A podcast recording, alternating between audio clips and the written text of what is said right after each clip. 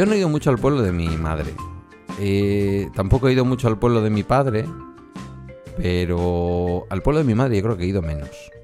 Aunque es verdad que la última vez que fui con Guillermo ha sido al pueblo de mi madre. Mi madre es de Extremadura, de un pueblo del norte de Cáceres, que se llama Brozas, que está como más o menos para entendernos a la altura de Alcántara, ¿vale? Muy cerquita de Alcántara. Lo, digo por la referencia del puente y que mucha más gente igual puede ubicar la cosa. Eh, entonces, la primera vez que yo fui, para mí era un mundo rural bastante ajeno. Eh, vivía todavía mi tío Cipriano, es decir, el hermano de mi abuelo Juan. Eh, si no fue la primera vez, es la primera vez que yo fui con conciencia. Igual fui de bebé o de niño, vete tú a saber. Pero la primera vez que fui con conciencia, serían 12 años más o menos. Y claro, una de las cosas que hace un niño urbanita cuando va al pueblo es que enseguida alguien le dice si no se va a montar en el caballo, no se va a montar en la yegua o no se va a montar en el burro. Y en este caso es a ver si no me montaba en el burro. Em, se montaron dos primos segundos antes que yo, hijos de unas primas de mi madre, eh, Cipri y, Antonio, Antoñito, que se llamaba entonces, y yo me monté el tercero, ya donde el burro empieza a perder su honorable nombre y empieza a ser el culo del burro. Y el burro hizo un gesto raro como diciendo, sí, son niños, pero sobre todo este último que se me ha montado tiene ya 12 o 13 años y está entrado en carnes, hizo un gesto muy raro y me caí tal y como uno va vestido en verano y en, y en Extremadura, es decir, con más bien poca ropa, me caí encima de un cardo. Y creo que ese día entendí la expresión cardo borriquero. Seguramente no tiene nada que ver, pero para mí han quedado relacionadas para siempre. Porque caí de pleno encima del puñetero cardo. Eh, bueno, pues imagínate, ¿no? Y como, como te clavaste me clavé todo en todas todo, partes. me clavé de todo en que todas llevarte a la casa de socorro. No, no, no, no, no. En un pueblo que un niño se caiga de un burro encima de un cardo, eso no es para una casa de lo sacaron las primas allí. No, yo creo recordar que algún aceite o alguna cosa. Yo he sido muy de aceites. O sea, cuando era bebé también me debí de caer encima de un lecho de ortigas aquí, pero eso ya aquí en mi pueblo, cuando era, pero bebé, bebé. Y era una especie de picnic de familia mm, trabajadora, porque mi padre en aquella época no tenía coche, no lo tuvo hasta el 74 por ahí. Y en aquella ocasión, eh, lo que cuenta mi madre, casi cada vez que abrimos una lata de anchoas, lo que llamamos aquí anchoas en el Cantábrico, vaya, las anchoas en salazón, me cuenta que una vez con tu padre estábamos, no había nacido tu hermana, con lo cual yo tenía menos de 15 meses y estaría posiblemente en pañal. En aquella época, olvídate de que cómo va a estar un niño medio desnudito bajo el sol. Quiero decir, esas cosas no importaban. Y en aquella sí que sé, porque me lo ha contado mi madre machaconamente, aunque no tengo yo memoria, evidentemente por la edad, que me untaron enterita una lata de aceite, de, del aceite de las anchoas por el cuerpo. No sé, igual es que mis padres han sido unos malos padres, ojo, eh, y me han, me han criado mal. No, creo. yo me he caído muchas veces por lo que veo.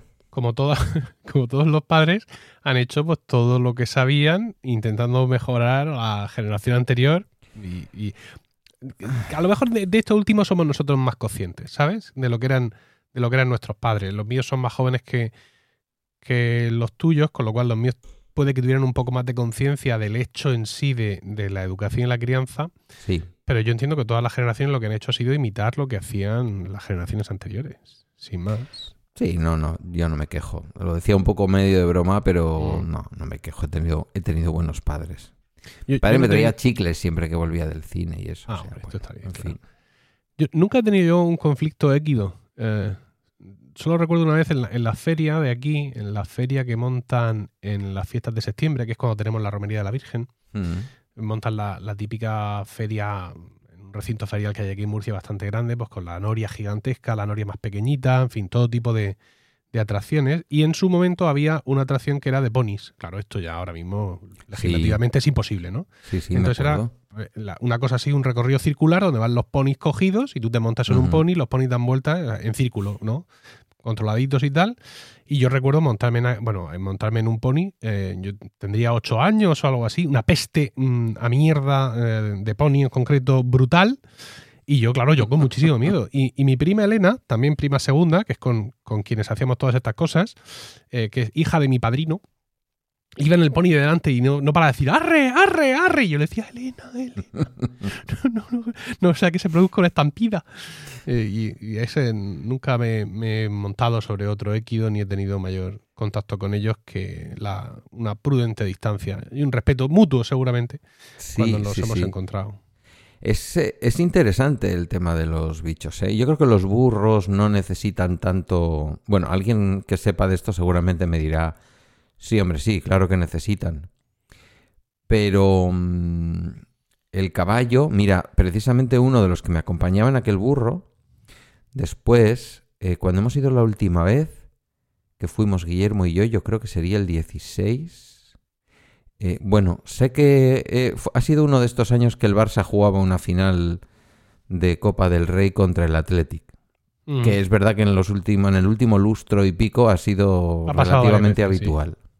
Ya más adelante va a ser difícil. El mm. Athletic seguirá llegando a las finales sin ganarlas, pero va a ser más difícil que el Barça llegue a una final de la Copa del Rey. Bueno, bueno. ese es un gancho que te he hecho ahí como Madrid. Quién sabe, porque el año pasado que estaban también hechos unos zorros y ganaron la Copa del Rey. Sí, sí. Es decir, que mucho se dice del Barça del año pasado, pero ganó la Copa del Rey y el Madrid se quedó en blanco. Lo que pasa es que también llegó a semifinales de la Champions, que eso viste mucho. Sobre todo viste mucho la cuenta corriente. Que el Madrid se quede en blanco, por otra parte, es normal Quiero decir que es su color, ¿no? Bien. Eh, lo interesante del año pasado, de todas maneras, es que el Athletic perdió la Copa del Rey dos veces. Sí, sí, efectivamente. Esto, es eh, una cosa, yo creo que históricamente tiene mérito y será recordado, ¿no? Sí, sobre todo por la Pero bueno, Athletic en concreto. Yo, creo que sería el 15 o el 16 que le dije a Guillermo, vas a conocer el pueblo de tu abuela, porque no lo mm. conocía, ¿eh? Guillermo mm. tendría ya, pues eso, sus 15 o 16 años. Y fuimos, y este mismo nos dejó a los dos montar en una yegua o en, un, en una yegua, porque era alto, enorme. Alto, enorme que no te lo puedes imaginar hasta que no estás al lado de un caballo. Total. Y mm, para mí fue muy interesante cómo explicaba el cuidado con el que te tienes que aproximar a un caballo. O sea, es un animal que está domesticado mm, medio pensionista, ¿sabes? Eh, primero tienes que dejar, pasarle un poco la mano por el lomo. O sea, tú no puedes llegar y te puedes montar en un caballo. O sea, esto del oeste de venga, súbete al caballo, no, eso no es verdad, no existe. Es acarícialo un poco, que se acostumbre a tu olor. Sube por el lado izquierdo, no subas por el lado derecho. pero bueno, pero esto tiene un manual de instrucciones. Total. Que esto es peor que un robo de cocina. Eh, interesante ese mundo, sobre todo para los que somos de ciudad. Bueno, vamos, si, si, te parece, a saludar ya a nuestros oyentes. Muy buenas y bienvenidos a La Extraña Pareja, un podcast, una charla abierta entre quien me acompaña, eh, Pedro Sánchez y yo mismo, quien nos habla, Emilio Cano. Hoy es 11 de diciembre de 2021 y este es el noveno capítulo de un proyecto que tanto Pedro como yo estamos llevando a cabo con mucha ilusión y que esperamos que os guste. Ya veis que no grabamos con mucha frecuencia, pero sí os ofrecemos mucha franqueza en cada, en cada capítulo. Eh, yo quería mm, Pedro comenzar a hablar e-, esta mañana. No, sé por qué. Estamos, como suponéis, estamos grabando en remoto. Claro, no, no, me he ido al norte a grabar con él, ni él ha venido aquí. Algún día lo haremos. Y estamos grabando ah, con, cámaras también. Entonces ahora mismo hay un momento en el que la cámara de Pedro ha enfocado misteriosamente a su entrepierna. No sé si quería enseñarme alguna novedad. No, no era sexting ni nada que se le ah. Vale, vale. No, no, te preocupes. quería empezar eh, hablando de, de lo que queríamos ser lo que hemos sido y lo que somos. Y me refiero a, profesionalmente. El tema de nuestras profesiones ya, ya ha salido aquí en, en nuestro podcast alguna vez. Yo mm, voy a empezar por mí mismo. Yo no tenía especiales vocaciones. Cuando era muy pequeño, ¿qué quieres ser? Y yo decía, médico o futbolista. Como, como muchos niños. O sea, me daba igual una cosa que otra, como puedes comprobar, ¿no? O sea, o médico o estoy ahí, ahí, ¿no? Pero vamos, eso no lo puedo yo considerar una vocación temprana, ni mucho menos. Eh, como ya de joven me fueron gustando mucho los ordenadores, ¿no? Yo eh, tuve un Amstrad, luego un Atari ST, o sea, todo ese cacharreo, pues yo pues iba a estudiar informática, o más o menos eso es lo que yo tenía en mi mente. Luego ya ocurrió la adolescencia, el, bachiller, eh, cruzarme por medio pues con, mis, propias, mis propios desajustes como estudiante, cruzarme por en medio con el coro, ¿no? con la música coral y que eso me llenara de forma absoluta. Y bueno, pues realmente el tema de la vocación informática, aunque yo seguía cacharreando mucho, pero ya no era una cosa que a mí me, me ocupara porque la música me llenaba tanto que yo de alguna forma creo que me convencí de que no había una profesión que a mí me fuera a, a completar. Y fue una cosa, digamos, como que descarté. O sea, a mí lo que me gusta es la música, cantar, el, coro, la música del Renacimiento, y no va a haber nada que a mí me llene como esto. Claro, yo no conocía el podcasting, entonces, todo hay que decirlo. Eh, entonces, bueno, pues yo saqué unas notas mediocres en selectividad, bueno, en el combo, selectividad, bookcode, y no podía entrar en informática. Pero no fue una cosa que a mí me, entristeciera ni mucho menos. Y elegí matemáticas para empezar a estudiar, porque había sacado buenas notas de matemáticas en, en Code, me había gustado mucho lo que habíamos visto, y bueno, por ahí ya me habían explicado que al final la programación es matemática pura y que si no es por un lado, pues llegas por otro. Pues vale, pues matemáticas. Eh, claro, muy mal, muy mal, porque las matemáticas que se estudian en la universidad no son ni mucho menos ni siquiera las que estudias en COU. Para nada. Yo recuerdo, en la tenemos cuatro o cinco asignaturas en el primer curso, eh, un aulario gigante lleno de gente, porque claro, era una, era una carrera en la que no había números clausus, ni había nota, ni había nada. Pero luego cuando tenías prácticas por la tarde y veías a los de quinto, te das cuenta de que eran ocho.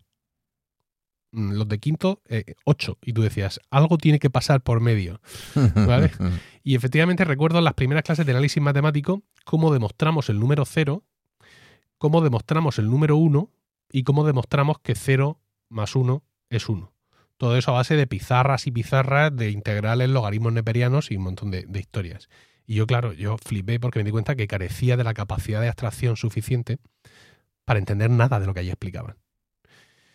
Entonces hice un movimiento medio raro, eh, no sé si era noviembre o algo así, y me enteré de que podía pedir un traslado de matrícula. Entonces, muy adulto y muy, muy dueño de mi propio destino, me dirigía a la Secretaría de la Facultad de Derecho y solicité el cambio de matrícula de matemáticas a Derecho. Tampoco iba a tener ningún problema porque Derecho, en ese momento aquí en Murcia, no tenía tampoco una nota de corte especialmente elevada, pese a que la carrera de la Facultad de Derecho de Murcia tiene su prestigio. Es, dura y es prestigiosa y tal, pero claro, efectivamente la gente no quiere entrar a que le penen el culo.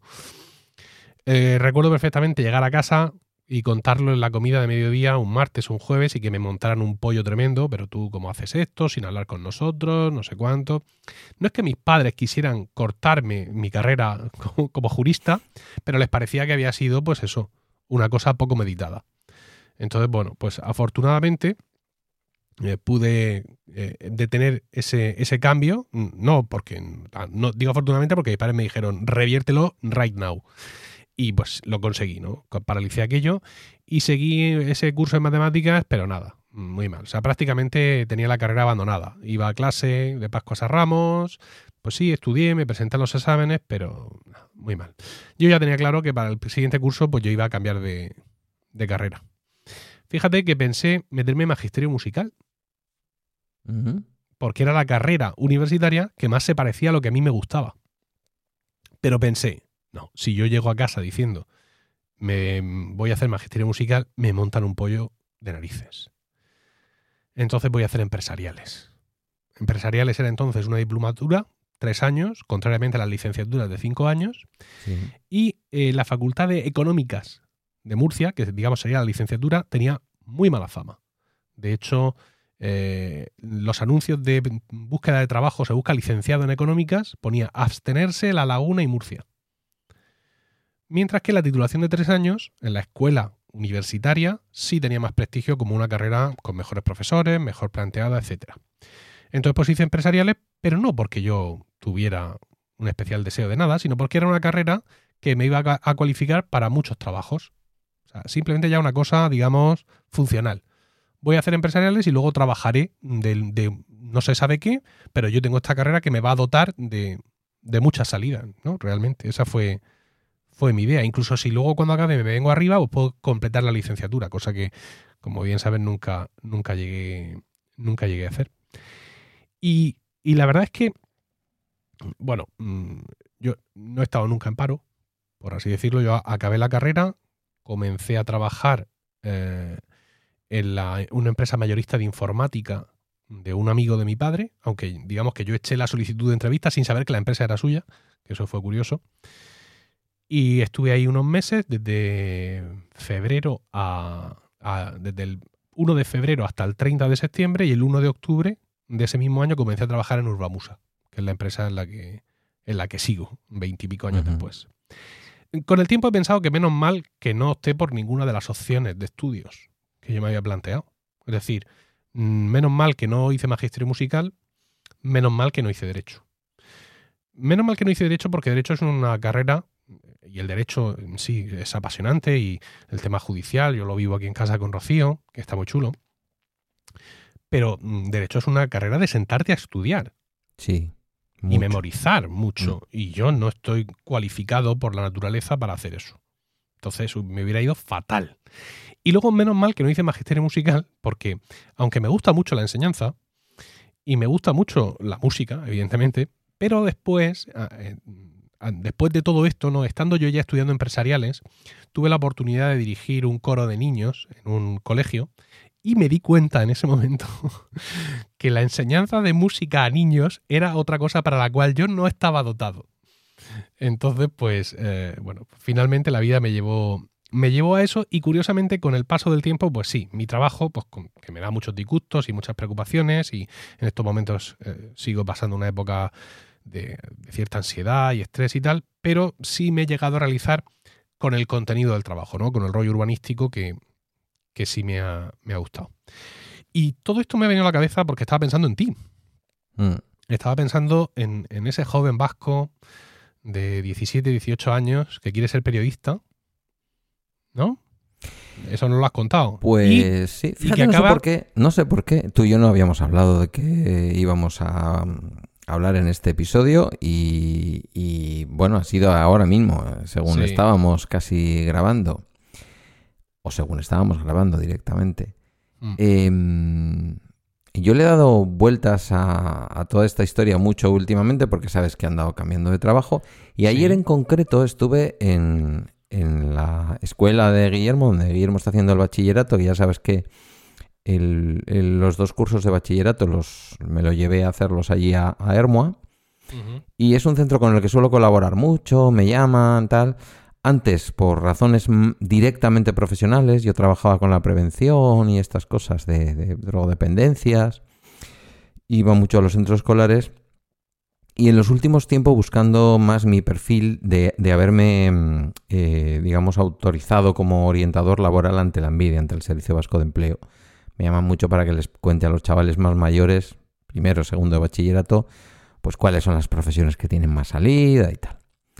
Y ayer justamente estuve con primero y segundo de humanidades, ¿vale? Están en una única clase los mezclados, los de humanidades y los de y los de ciencias, pero bueno, pues luego se dividen, ¿no? Según las asignaturas y tal. Y me juntaron a todos los de humanidades de primero y de segundo, pues porque al final a los de ciencias iba venía alguien que se dedica al mundo de la ciencia a contarles y yo les iba a contar un poco cómo es el ámbito este y además porque había dos o tres que en concreto estaban queriendo trabajar, o sea, estudiar en el ámbito de los servicios sociales, educación social, trabajo social. Y me dio mucho para pensar, me dio mucho para pensar. Te estaba escuchando eh, y antes de contarte mi propio proceso te diría, eh, yo ayer mm, la pregunta clave del profesor que ya me conoce y me ha escuchado la respuesta varias veces y ayer le interesaba que la diera es, estudia lo que os guste y luego ya trabajaréis en lo que podáis. Bolonia también ha dado ahí una oportunidad y es, yo estudio mm, trabajo social, como estudié en su momento, pero luego me hago un máster, el máster de periodismo del correo, por ejemplo. Y de pronto soy una persona preparada para hacer comunicación, pero en el ámbito de las de los fenómenos sociales, en el ámbito de la violencia de género, en el ámbito de la pobreza, de la exclusión, de los servicios sociales, de las rentas de garantía, de lo que sea, ¿no? Entonces esto es un poco lo que yo ayer les decía a los alumnos y alumnas. Otros años me pongo más poético y les digo y ahora ya te cuento yo mi propia historia, yo quería estudiar periodismo. Efectivamente, y, déjame que te dé el pie, acabaste haciendo eh, trabajo social, ¿no? Sí. Por amor. Eh, acabé haciendo trabajo social por amor. Ayer se lo eh, decía a estos, a pesar de que estaba Guillermo presente. Y, no quise entrar mucho en esa cuestión para no avergonzarlo. Dije, dije varias veces, la que entonces era mi novia, sí. que hubiera sido... Y ahora es madre, de, y ahora, es madre de aquel que tenéis allí sentado. Sí. Eh, sí, Teresa Maite vino y me dijo, ella quería hacer historia. Otra mm, profesión preciosa, otros estudios maravillosos, maravillosos, o sea, pocas cosas puedes pensar en la vida que sean más bonitas de estudiar que historia, con sus rollos de historia del arte, conocer tu país, la historia del mundo, tal y cual. Y pocas tienen menos salidas laborales, ¿no? Y entonces vino y me dijo, oye, el periodismo, historia, mira, me han hablado de una cosa, yo no sé de dónde lo sacó ella, y trabajo social, que esto es lo de los servicios sociales y tal. No, no tenía ni idea de dónde iba yo. O sea, lo recuerdo ahora en el tiempo, esto fue en el año 87, sí, 87, 88, 88, 89, 89, 90, porque era una diplomatura también como la tuya. En el 87, o fíjate, me imagino que a finales del 86 viene y me dice, ¿por qué no nos matriculamos en Vitoria? O sea, la escuela no era todavía ni una escuela mm, totalmente pública, la escuela de trabajo social. Estaba adscrita a la Universidad del País Vasco pero era todavía, como en toda España, eh, una iniciativa y propiedad del Obispado de, Vitoria. Eh, y allá que me fui. Y allá que me fui y dejé toda mi... Bueno, y además es que se me olvidó enseguida el tema del periodismo y tal. Ha estado siempre presente en mi vida, ¿no? Cuando he leído un periódico decir, yo podría estar escribiendo aquí. Pero no ha llegado ni a melancolía. Fíjate tú con la tendencia que tengo yo a la melancolía. Ni siquiera he llegado a la melancolía porque he sido muy feliz. Pero ¿cómo te va a llegar a la melancolía si ahora mismo es que estás haciendo eso? Esto es lo que te decía, que a veces con un cierto tono de romanticismo yo les digo, mirad, después de hacer trabajo social y querer hacer comunicación y lo que ahora llaman comunicación, que entonces se llamaba ciencias de la información, yo terminé montando una red de podcast, me han dado por ahí algún que otro premio y lo más importante, yo siento que esa parte de comunicación la estoy desarrollando. De hecho, en esa aventura que tenemos tú y yo a medias, porque yo no tengo una entidad jurídica, eh, digamos, como la que tú tienes en torno a la red de podcast de Milcar FM, eh, con tu ayuda tengo un alumno en prácticas este año. Un alumno en prácticas de comunicación de la Universidad de Deusto. Es decir, mm, que por un lado reconoce lo que es el podcasting y por otro lado a nivel personal reconoce que tú estás haciendo una labor de podcasting. Ahora ya incluso, a más, si quisiera mirarlo con los ojos tradicionales de la comunicación, que a estas alturas ya son equivocados, pero si quisiera mirarlo con los ojos tradicionales, incluso los viernes el Balaestra se termina convirtiendo en un podcast de un medio de comunicación, no voy a decir tradicional, pero casi tradicional, como es un medio, como es un periódico escrito en Internet, ¿no? Entonces, a lo largo de la vida, yo, bueno, luego saqué, hice la adaptación, a diferencia de, de, ti, que no podría llamarte perezoso ni vago, porque tu vida está llena de, de horas ocupadas, pero es verdad que al acabar el trabajo en el gobierno vasco, que me llevó muchísimas horas, era una dedicación brutal de 10, 12 horas diarias, cuando acabé me, me sentí con tanto tiempo libre que una de las cosas que hice fue la adaptación al grado, sí que me saqué el grado, una vez ya con Bolonia después de muchos años eh, solicitando que la carrera de trabajo social fuera una licenciatura, pues se igualó a todas y es un grado, me lo saqué. E hice también el, posgrado en, Dirección Estratégica de Recursos Humanos, que también me ha llevado este último año, de noviembre a noviembre, pues a experimentar otra cosa, ¿no? En, en otra institución. Por lo tanto, yo creo que, no sé, Teniendo en cuenta la edad de quienes nos escuchan, que posiblemente no haya chavales a punto de decidir que van a estudiar, el mensaje que ayer lanzaba a los chavales me parece válido si hay padres y madres escuchándonos. Dejad que estudien lo que les apasione. Que muchas veces, como tú muy bien has explicado, es que te estaba escuchando y digo, joder, es, es la reflexión exacta de lo que ayer estuve yo hablando, ¿no? Mm, tú pensaste que una, que una serie de asignaturas que te gustaban te daban pie a qué podías estudiar en una universidad. Esto ayer mismo yo se lo estaba diciendo a, los alumnos y alumnas de primero y segundo. pensad en esas asignaturas que os gusten. Luego igual no son exactamente en la universidad, pero por ahí puede venir una parte.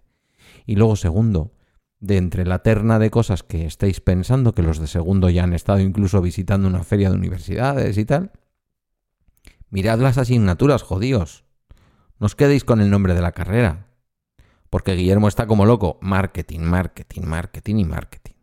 Que si lo hace por la pública será marketing puro y duro.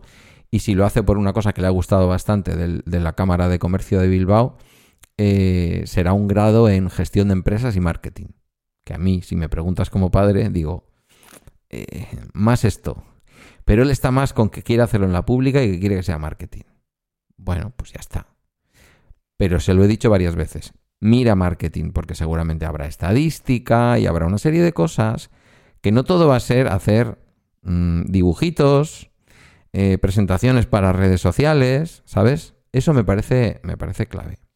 Es que además, mm, eh, el tema de las asignaturas que tú estás, eh, que estás señalando es una cosa que, muy poca gente, no ya antes de hacer la carrera, sino incluso después de haber pasado por la universidad, hay muy poca gente que, tiene realmente conciencia de cómo funcionan estas cosas. Evidentemente hay un, hay un ministerio de universidades y hay un plan de educación a nivel nacional donde te dice que para una carrera de medicina o para una carrera de derecho pues tiene que haber pues esta estructura, ¿no?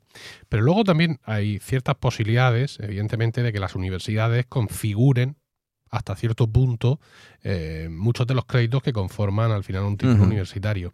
Y esto es un juego de tronos. Es decir, es una, lucha de poder eh, dentro de las universidades, entre las distintas facultades y los distintos departamentos que meten cuña allí donde pueden. Yo recuerdo en la época que yo estudiaba que yo tenía en, en empresariales tenía estadística 1 y estadística 2.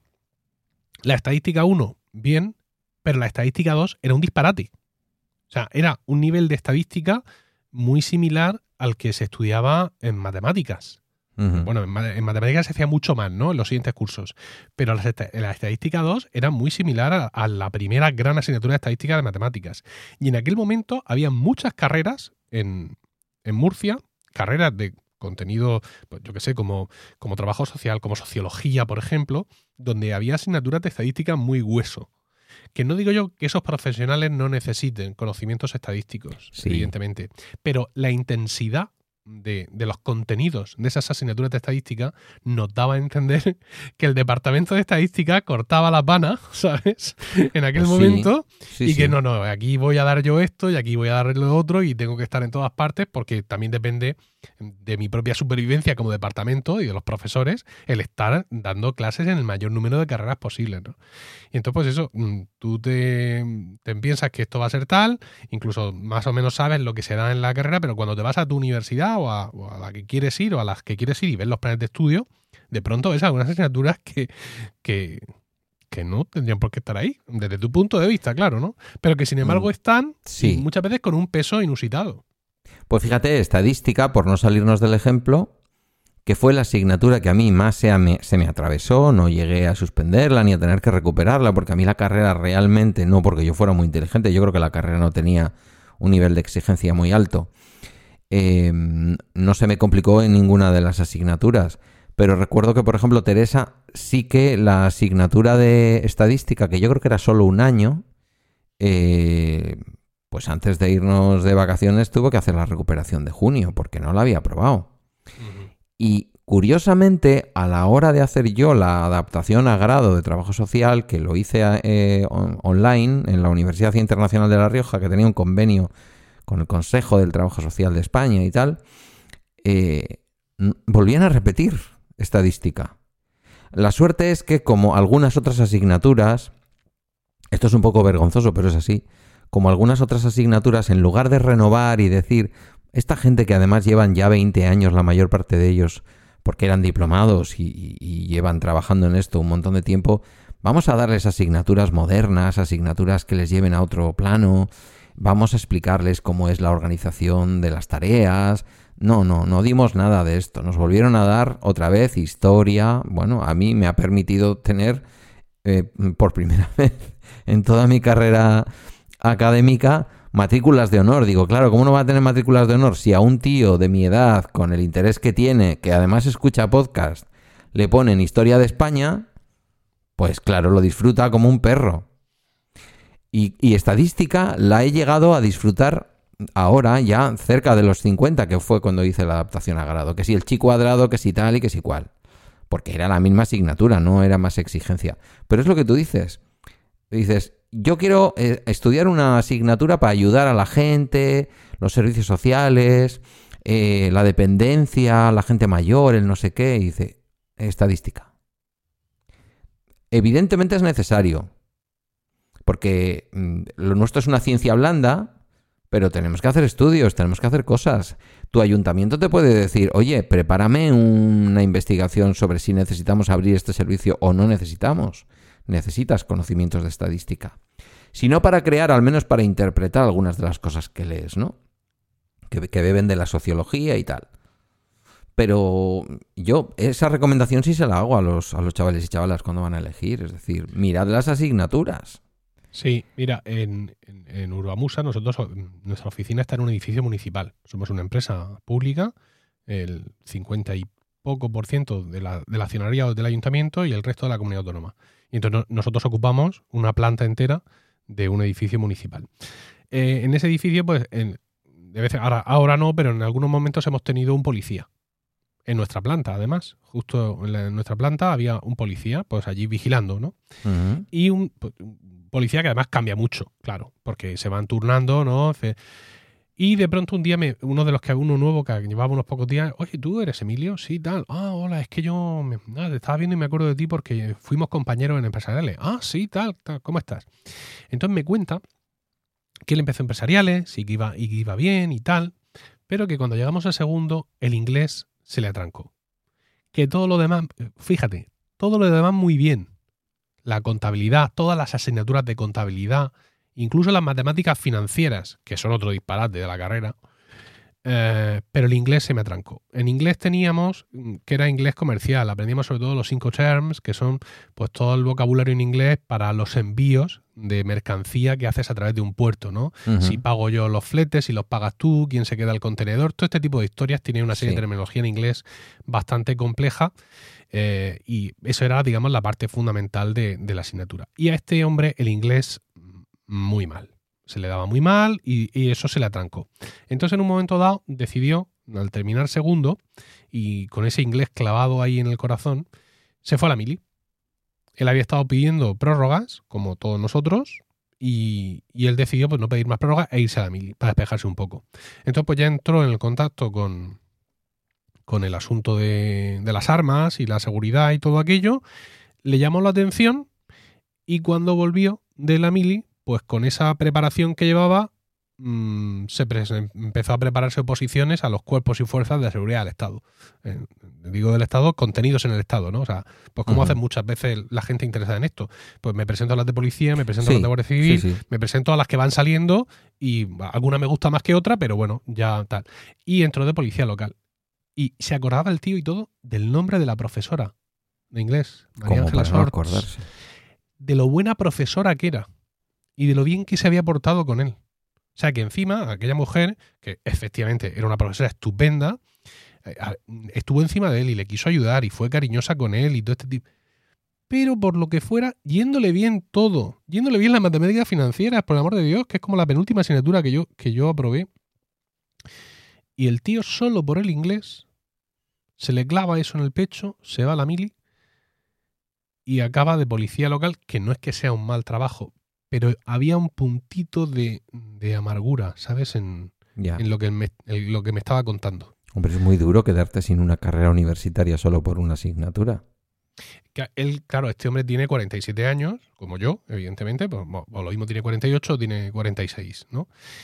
Es decir, que él ya en la, policía local pues ya tiene su carrera hecha, ¿no? Por así decirlo. Además, él, ah, pues, seguramente él empezaría a trabajar incluso antes que yo, porque yo mm, había, había, perdido, entre comillas, un año en matemáticas y había hecho mis tres años de empresariales y necesité un cuarto año y medio para sacarme la carrera. Con lo cual es muy posible que él entrara a la policía local antes que yo eh, accedía al mercado laboral.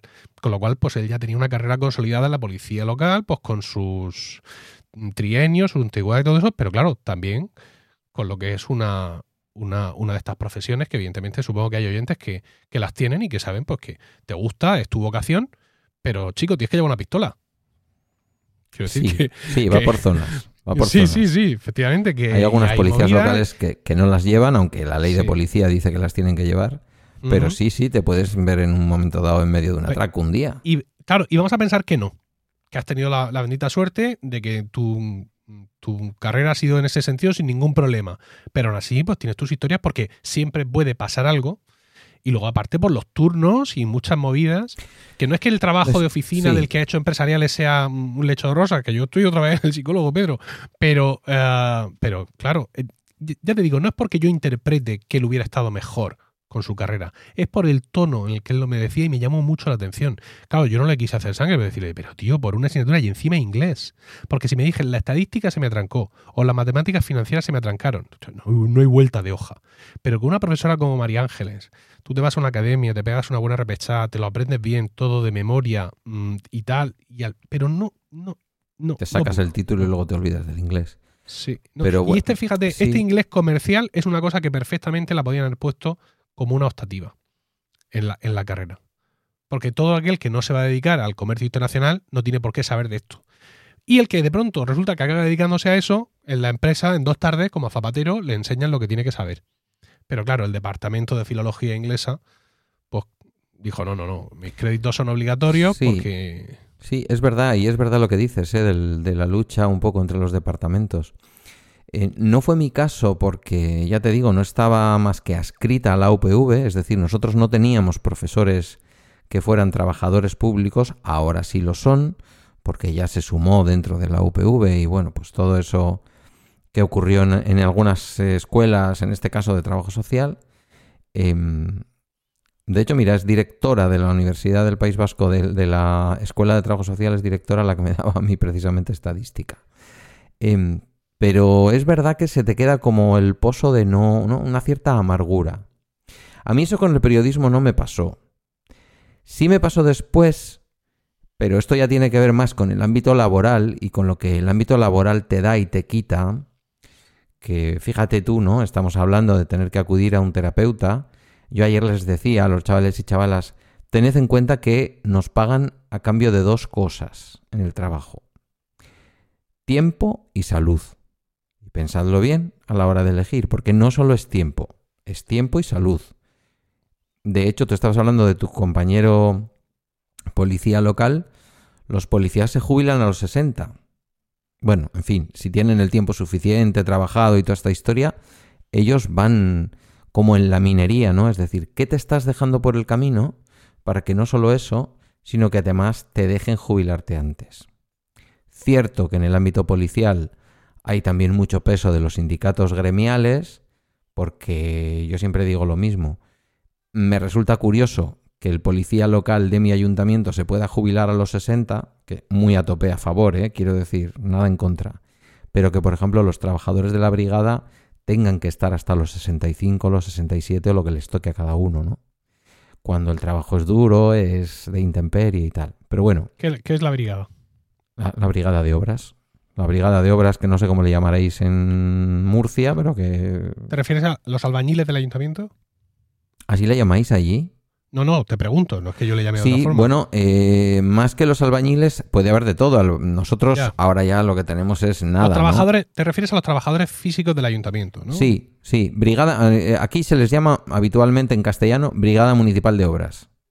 Que no van a hacer las obras grandes, ¿vale? No van a hacer un aparcamiento para Urbamusa. No, no, claro que no. Pero a lo mejor mm, me voy a meter donde no sé, ¿eh? pero si entregáis vos, si vosotros hacéis el aparcamiento y después se lo entregáis al ayuntamiento y el ayuntamiento 20 años después resulta que hay una filtración de agua mm. o hay un bache, pues son los que van allí a colocar la baldosa, a poner el bache, tal y cual. Pues eso, los, albañiles del ayuntamiento que hacen pues, pequeñas obras de mantenimiento, etcétera, sí, efectivamente. Exacto. no, no tienen la peligrosidad, bueno, la pueden tener, ¿eh? Pero no necesariamente implícita, pero también es una obra, es un trabajo de mucho desgaste. Sí, claro, lo que se al final lo que se le está dando a la policía municipal para que se jubile a los 60, lo que se le está reconociendo, el reconocimiento que se le da no tiene que ver con, con la peligrosidad que tiene a lo largo de toda su vida, ¿no? Que eso se paga, ¿no? Yo en este año que he estado, entre otras cosas, en, en una dirección de recursos humanos, haciendo además una valoración de puestos de trabajo de toda una plantilla municipal, que eso es lo... Eso es como cuando te toca ser presidente de tu comunidad de propietarios y hay que hacer la fachada y cambiar el ascensor. Pues igual, quiero decir, si vas solo un año a un sitio a trabajar de director de recursos humanos, entre otras funciones, y te toca meterte con esto, mm, deberían de pagarte como el doble. Bueno, pues ahí tú ves cómo evidentemente al policía se le paga pues efectivamente una peligrosidad, se pagan las turnicidades y todo eso al final forma parte de tu masa salarial. Pero a, los policías en concreto, em, esto de lo de jubilarse a los 60 años tiene mucho más que ver con el desgaste físico. Es decir, mm. con el tipo de trabajo que se hace, ¿no? Bueno, en fin, no sé, pasamos muchas horas en el curro. Una cosa que he aprendido yo en este último año ha sido que eh, el trabajo ha de ser algo relativo en nuestra vida.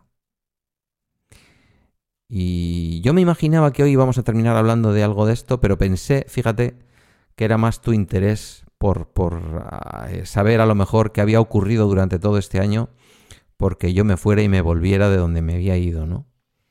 Y, no, sí, eso es interesante. Lo que pasa es que, claro, tú esto ya lo has contado en Bala Extra en, sí. en tiempo real, aunque sabemos que hay gente que escucha La extraña pareja y que no escucha Bala Extra. Pues como Al igual que hay gente que escucha La extraña pareja y no escucha Emil Daily. También. Y tampoco, tampoco es una cuestión, digamos, de, actualizarnos, ¿no? De, pero, pero me llamaba mucho la atención porque yo escucho. Eh, el, Bala Extra voy con un poco de retraso porque además la baja que he tenido, eh, la baja médica, me ha, me ha dañado seriamente en cuanto a horas de escucha de podcasting.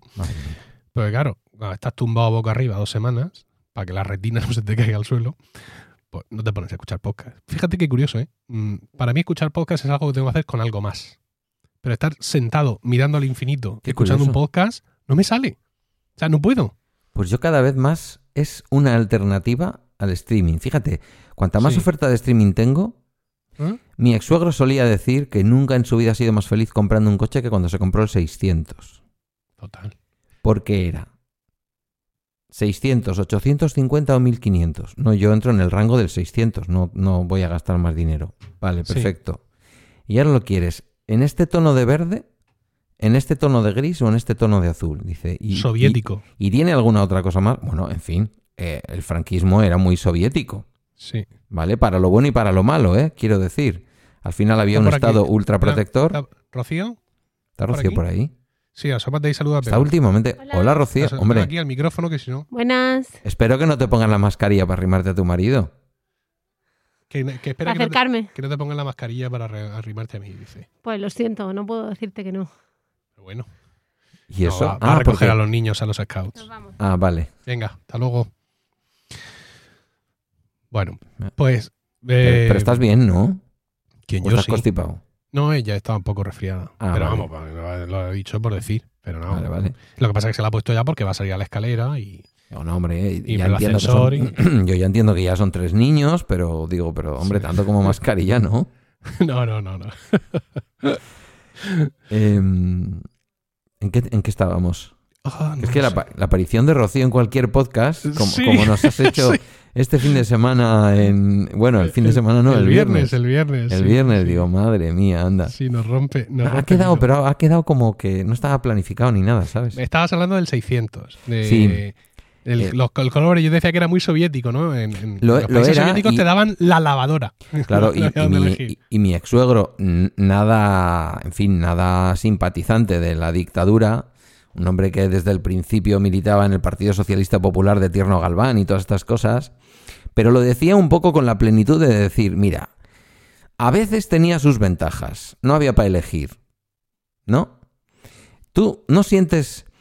Mm, bueno, ahora cambiamos menos ya de iPhone, pero tú no sientes ahora más estrés a la hora de decidir qué teléfono eliges como, como siguiente teléfono en la medida en que te están ofreciendo, mm, pues ahora mismo hay 6, mm, 5, tienes el SE, tienes el pequeñito, tienes el normal, tienes el normal pro y tienes el... Bueno, ya no sé, fíjate, ya, o sea, ya no sabría ni casi ni, ni, hacerte Cuando, cuando teníamos el, iPhone de este año. Sí, pues mira, me gustaría decirte que no, pero eh, ahora buscaremos otras analogías que, podamos compartir más con la gente, con, todo el mundo, pero esta en concreto del iPhone, me gustaría poder decirte que no, que yo voy a tiro hecho, pero la realidad no es esa. Eh, porque, por ejemplo, la última vez que cambié de iPhone, que fue cuando el 12, yo venía del iPhone 10 y yo ya iba preparado porque echaba de menos el tamaño gigantesco iba preparado a comprarme el teléfono más grande que sacaran. Y tenía que era lo que siempre habías dicho. Yo siempre compraré el iPhone más grande que me venda. Qué ganas de tocarme los huevos tenéis todos, eh, Ever. Qué cosa. Bueno, el caso es que todo preparado, incluso el dinero, ¿sabes? Así en un montoncito dado con un lazo para trocotro, soltárselo a José Antonio Apple sin problema. Pero cuando vi todo el dinero que costaba ese teléfono, aunque yo ya lo tenía ahorrado, y vi todo lo que hacía, yo pensé, la ciudad no es para mí. Y me conformé con el iPhone 12 normal, el, que no es Pro. Y porque además Rocío, Rocío tenía el iPhone 11 no Pro, este era su heredero, y dije yo, oye, pues yo he visto el teléfono de Rocío, pues yo pienso que con la mejora de este año, para mí me va a ser suficiente. Y estaba muy contento. O sea, de estas cosas que dices, fíjate, me acabo de ahorrar 600 pavos, por así decirlo, entre comillas, ¿no? Pero fíjate que pasado, no llegó ni siquiera un año, yo me lo compré en septiembre, cuando salió en octubre, pues en junio es decir, unos pocos meses antes del cambio de modelo, cambié del 12 al 12 Pro. Me vendí mi 12 y a un oyente le compré un 12, un 12 Pro. Precisamente porque esa característica relativa a las cámaras, que ahora no voy a aburrir a nadie con el tema, que yo pensaba que no me iba a ser tan relevante, pues al final sí lo había sido y yo echaba de menos eso y lo quería. Y ahí hice el cambio y además muy contento. O sea, entonces claro, ahora sí tengo claro, después de esta experiencia, que lo mío en el iPhone es la gama Pro. Pero cuando llegue el momento de cambiar, dentro de un par de años, pues habrá pasado otra cosa. Seguramente que me hará volver a dudar. Y ahora, lo que te decía, de poner una analogía que podamos compartir más con la gente, ¿no? Porque estarán pensando, estos dos pobres eh, hombres, de, hombres de mediana edad ricos mm, que no saben qué iPhone comprarse. Bueno, eh, eh, esto ya es un meme de nuestra sociedad. Vamos a ver la tele, ¿no? Mm. ¿Qué vemos? Eh, pasan más tiempo mm, dando tumbos por el catálogo de Netflix, y digo Netflix porque es la que tiene un catálogo más amplio, mm, pasan más tiempo que realmente eligiendo eh, o, sea, o, disfrutando a lo mejor de, los contenidos y ese periodo se hace especialmente, eh, te, da, te crea ansiedad. Y esto, y lo otro, ¿no? Porque por, un poco también el, FOMO, ¿no? El, miedo mm, de, perder. Dicen en GTD, en la filosofía de productividad que, que sabes que sigo, cuando llega el momento final y llegas al momento de trabajar y tienes las tareas que puedes hacer en ese momento y te toca elegir, dice David Allen que tienes que estar contento con lo que eliges, pero sobre todo tienes que estar todavía más contento con lo que acabas de elegir no hacer en ese momento. Y claro, esto cuando se trata de Netflix y son ya las 10 de la noche y tenemos que elegir, venga, nene, que si no al final, tal, pues mm, te crea una, te crea una ansiedad, efectivamente, por ver qué, a qué le das al play. Sí, Porque encima tienes el miedo que al ser martes, en 25 minutos vas a estar durmiendo con la boca abierta en el sofá. Entonces, claro, mm, se suman muchos factores. Mm, eh, bueno, eso evidentemente habría una oportunidad inmensa al podcasting de series y de plataformas, porque si eliges el podcast adecuado terminas normalmente. Y, el podcast adecuado, además, para esto eh, no es cualquiera, es, es el que al final termina a ti dándote más satisfacciones cuando sigues sus recomendaciones. Que puede haber otro que se orienta a otra cosa. Mm. Pero en esto del. En esta analogía que tú ponías, eh, yo te diría que hay un 30% o un 40% de razón mm, en que yo no esté suscrito a Netflix en su enorme oferta. Es decir, prefiero no tenerla y prefiero centrarme en disponer de, de, filming, que ya voy sobre seguro que va a ser una película de gafapasta, que me, que me divierten y que me hacen pasar bien y pensar y estas cosas. Y más recientemente eh, con este reboot de HBO como HBO Max, que aunque tiene también mucha oferta, es relativamente más limitada y casi siempre aciertas más, ¿no?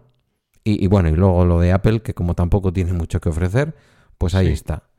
Me pasa mm. algo parecido, ¿eh? Yo, yo realmente me daría de baja de Netflix si no fuera porque mis hijos son auténticos junkies de varios de sus títulos para gente de su edad. Claro. Porque me he dado cuenta que las series que vemos Rocío y yo generalmente son de HBO o de Apple TV. Claro. Y que yo podría darme de alta en Netflix, digamos, ocasionalmente. Eh, eh, mm, coincidiendo con la estrategia de mucha gente, ¿no? O sea, yo tengo esta fija o más o menos fija, eh, tengo un presupuesto mensual que voy moviendo. Venga, pues ahora quiero ver eh, el cuento de la criada. Pues venga, este mes me suscribo a HBO y sigo por ahí y ya veo algunas cosas más, ¿no? Pues yo, Netflix podría entrar en esa categoría si no fuera por mis, por mis hijos que están enganchadísimos a muchos de los títulos de las series que Netflix tiene como propias para los zagales de su edad. Netflix ya no necesita una estrategia de marketing para estar en todas las casas porque como siempre decía José Luis Hurtado y dice Netflix se tenía que convertir en la TDT, es decir, en eso que tú tienes que tener sí o sí y que de ahí es de donde ve la mayor parte de la gente. Las demás, evidentemente, aunque yo creo que Netflix también tiene su estrategia, que es la de dejarte compartir entre tanta gente el acceso, hace que al final no te des de baja porque tienes compartido el acceso con tu hermana, con tu madre, con no sé quién y con el otro. Mm. Yo en ese sentido, yo mi Netflix es mío y de nadie más. Y lo único que comparto es eh, Disney Plus, hmm. que como tiene un, chingo de, canales, eh, tiene un chingo de, perfiles. Sí. Ahí, eh, en plena pandemia, ¿no? En, el momento en el que no podíamos salir a ningún lado, le hice un, perfil a mi hermana y, ellos, la, familia Núñez Cano, tiene ahí su, perfil y además y, que se lo doy yo. O sea, a mí no me pague 5,35. Sí, sí, bueno, lo, que, lo mismo que yo. Ya. Entonces, lo mismo que yo, yo, lo comparto. Pero déjame que recoja hilo. Venga, por, Dios, Pedro. Coge, que nos estamos yendo, sí.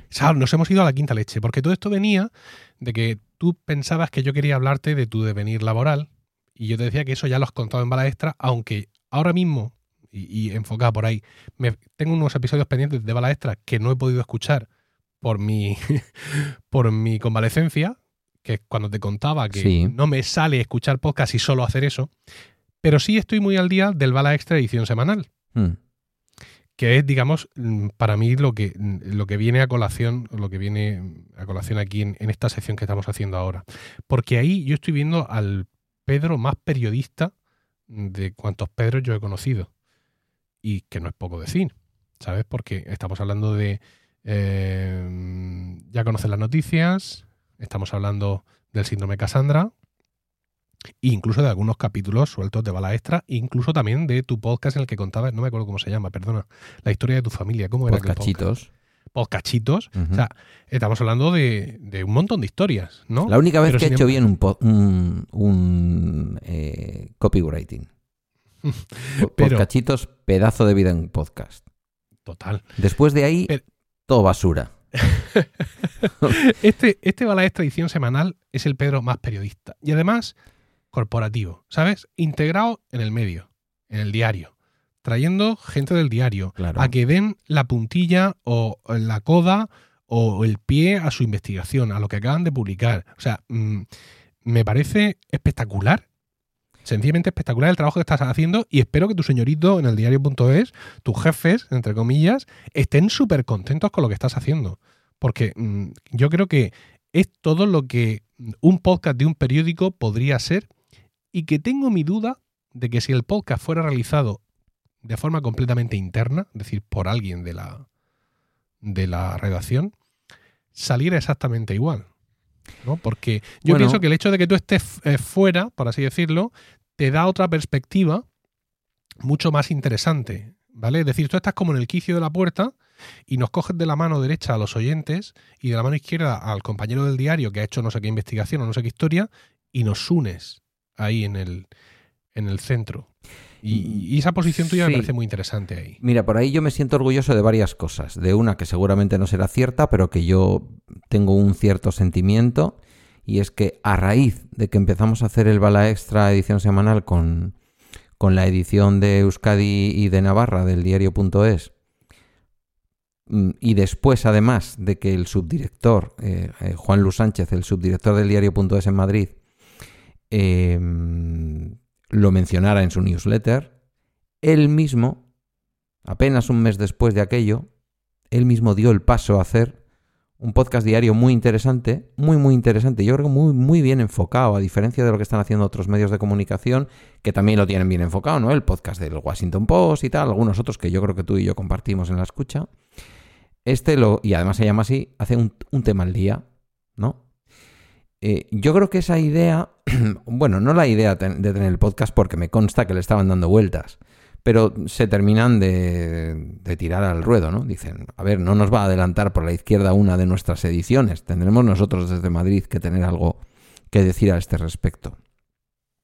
Con respecto a lo de Euskadi, yo te diré que ellos nunca me marcan el hecho de, oye, que tiene que salir el medio, que el medio se tiene que visualizar y tal. De hecho, incluso esa pequeña recomendación que yo hago al final, ¿no? De que la gente lea el periódico e incluso se suscriba y tal, es una cosa mía.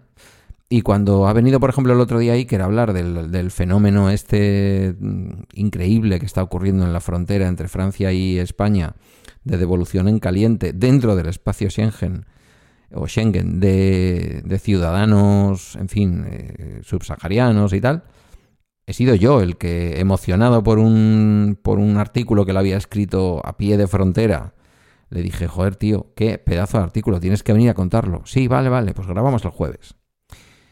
Solo una vez ellos me propusieron, con muy buen tino, por cierto, una temática y, por así decirlo, me dieron casi empaquetado el producto, que fue cuando hablamos del, no sé si 150 o 125 aniversario de la llegada del, del kinematógrafo, que no cinematógrafo, porque era la versión americana, eh, a la ciudad de Navarra, a la ciudad de Pamplona, en Navarra, y de ahí al resto de España, ¿no? Y ahí, como la periodista que tienen en Navarra es una chica que viene del mundo de la radio, pues evidentemente se ve un producto de una factura en el que yo no intervine más que haciendo la entradilla y el final de una persona que ha trabajado en la radio. Y que se buscó la vida, ¿eh? Quiero decir, ella tenía su micro, ella lo hizo, ni le pregunté con qué medio de grabación ni nada.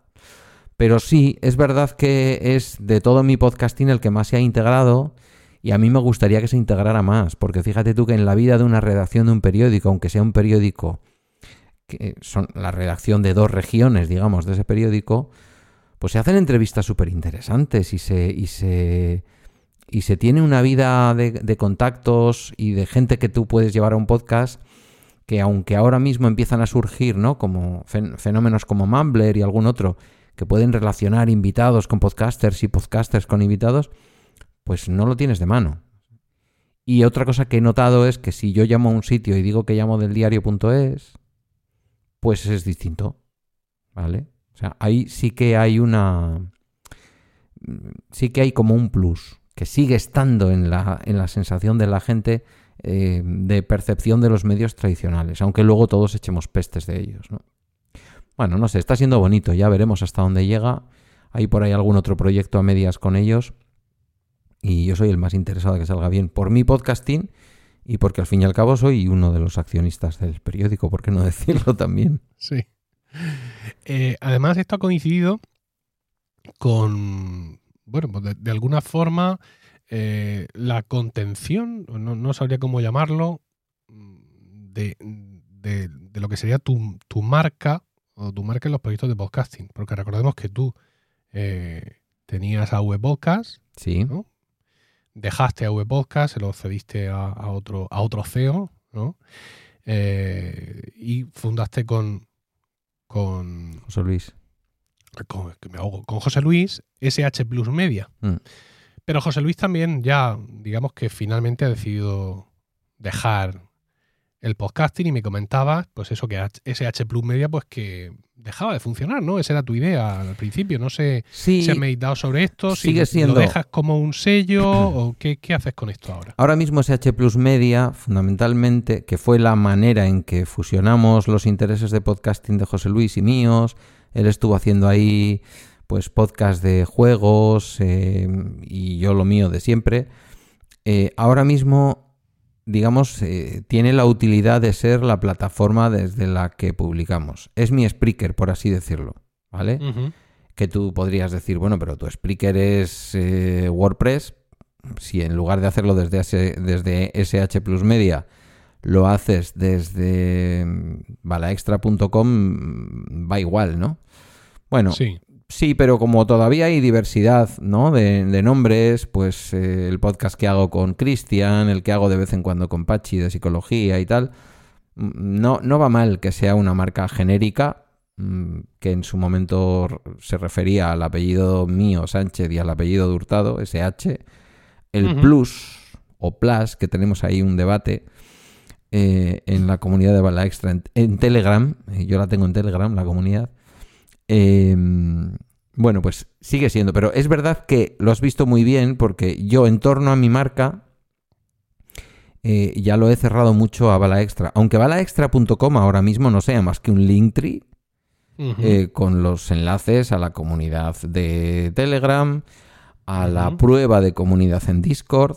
Eso iba a decirte, que, estás aquí diciendo, yo es que estoy en Telegram todavía, pero tienes sí, aquí el enlace bueno, pero porque yo se lo decía el otro día, no sé si se lo decía Carmela o alguien en común, digo, yo es que con, con, Emilio mierda veo mierda, quiero, quiero decir. y el día que renuncies a la... Eh, no quiero saber, no quiero saber qué va a ser para mis finanzas el día que busques la forma de convencerle a Rocío de que lo que necesita realmente, aunque ya has abandonado ese punto patriarcal, ¿eh? Rocío ya estrena sus propias cositas.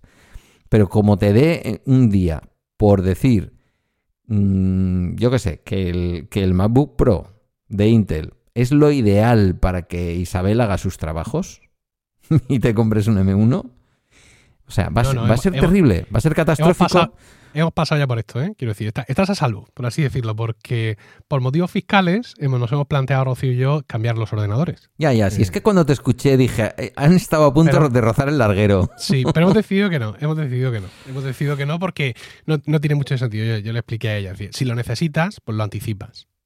Pero si no lo necesitas, si yo tuviera claro que yo en marzo me voy a comprar el MacBook Pro de 16 pulgadas con el M1 Pro, que es el que yo me compraría, me lo compro ahora. Ya. Evidentemente, y, le pegó un bocado, un viaje al IVA pues y ella lo mismo. Ella es de MacBooker, ¿eh? Es decir, ella, a ella no le voy a pasar yo un ordenador de 16 pulgadas porque me lo tira a la cabeza.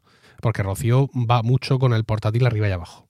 Y a ella el MacBooker fue una de las mejores cosas que yo le he podido regalar en este mundo, porque le ha dado una ductilidad en su trabajo el no tener una iMac en la oficina y otro ordenador distinto aquí, por mucho que lo sincronices, ¿sabes?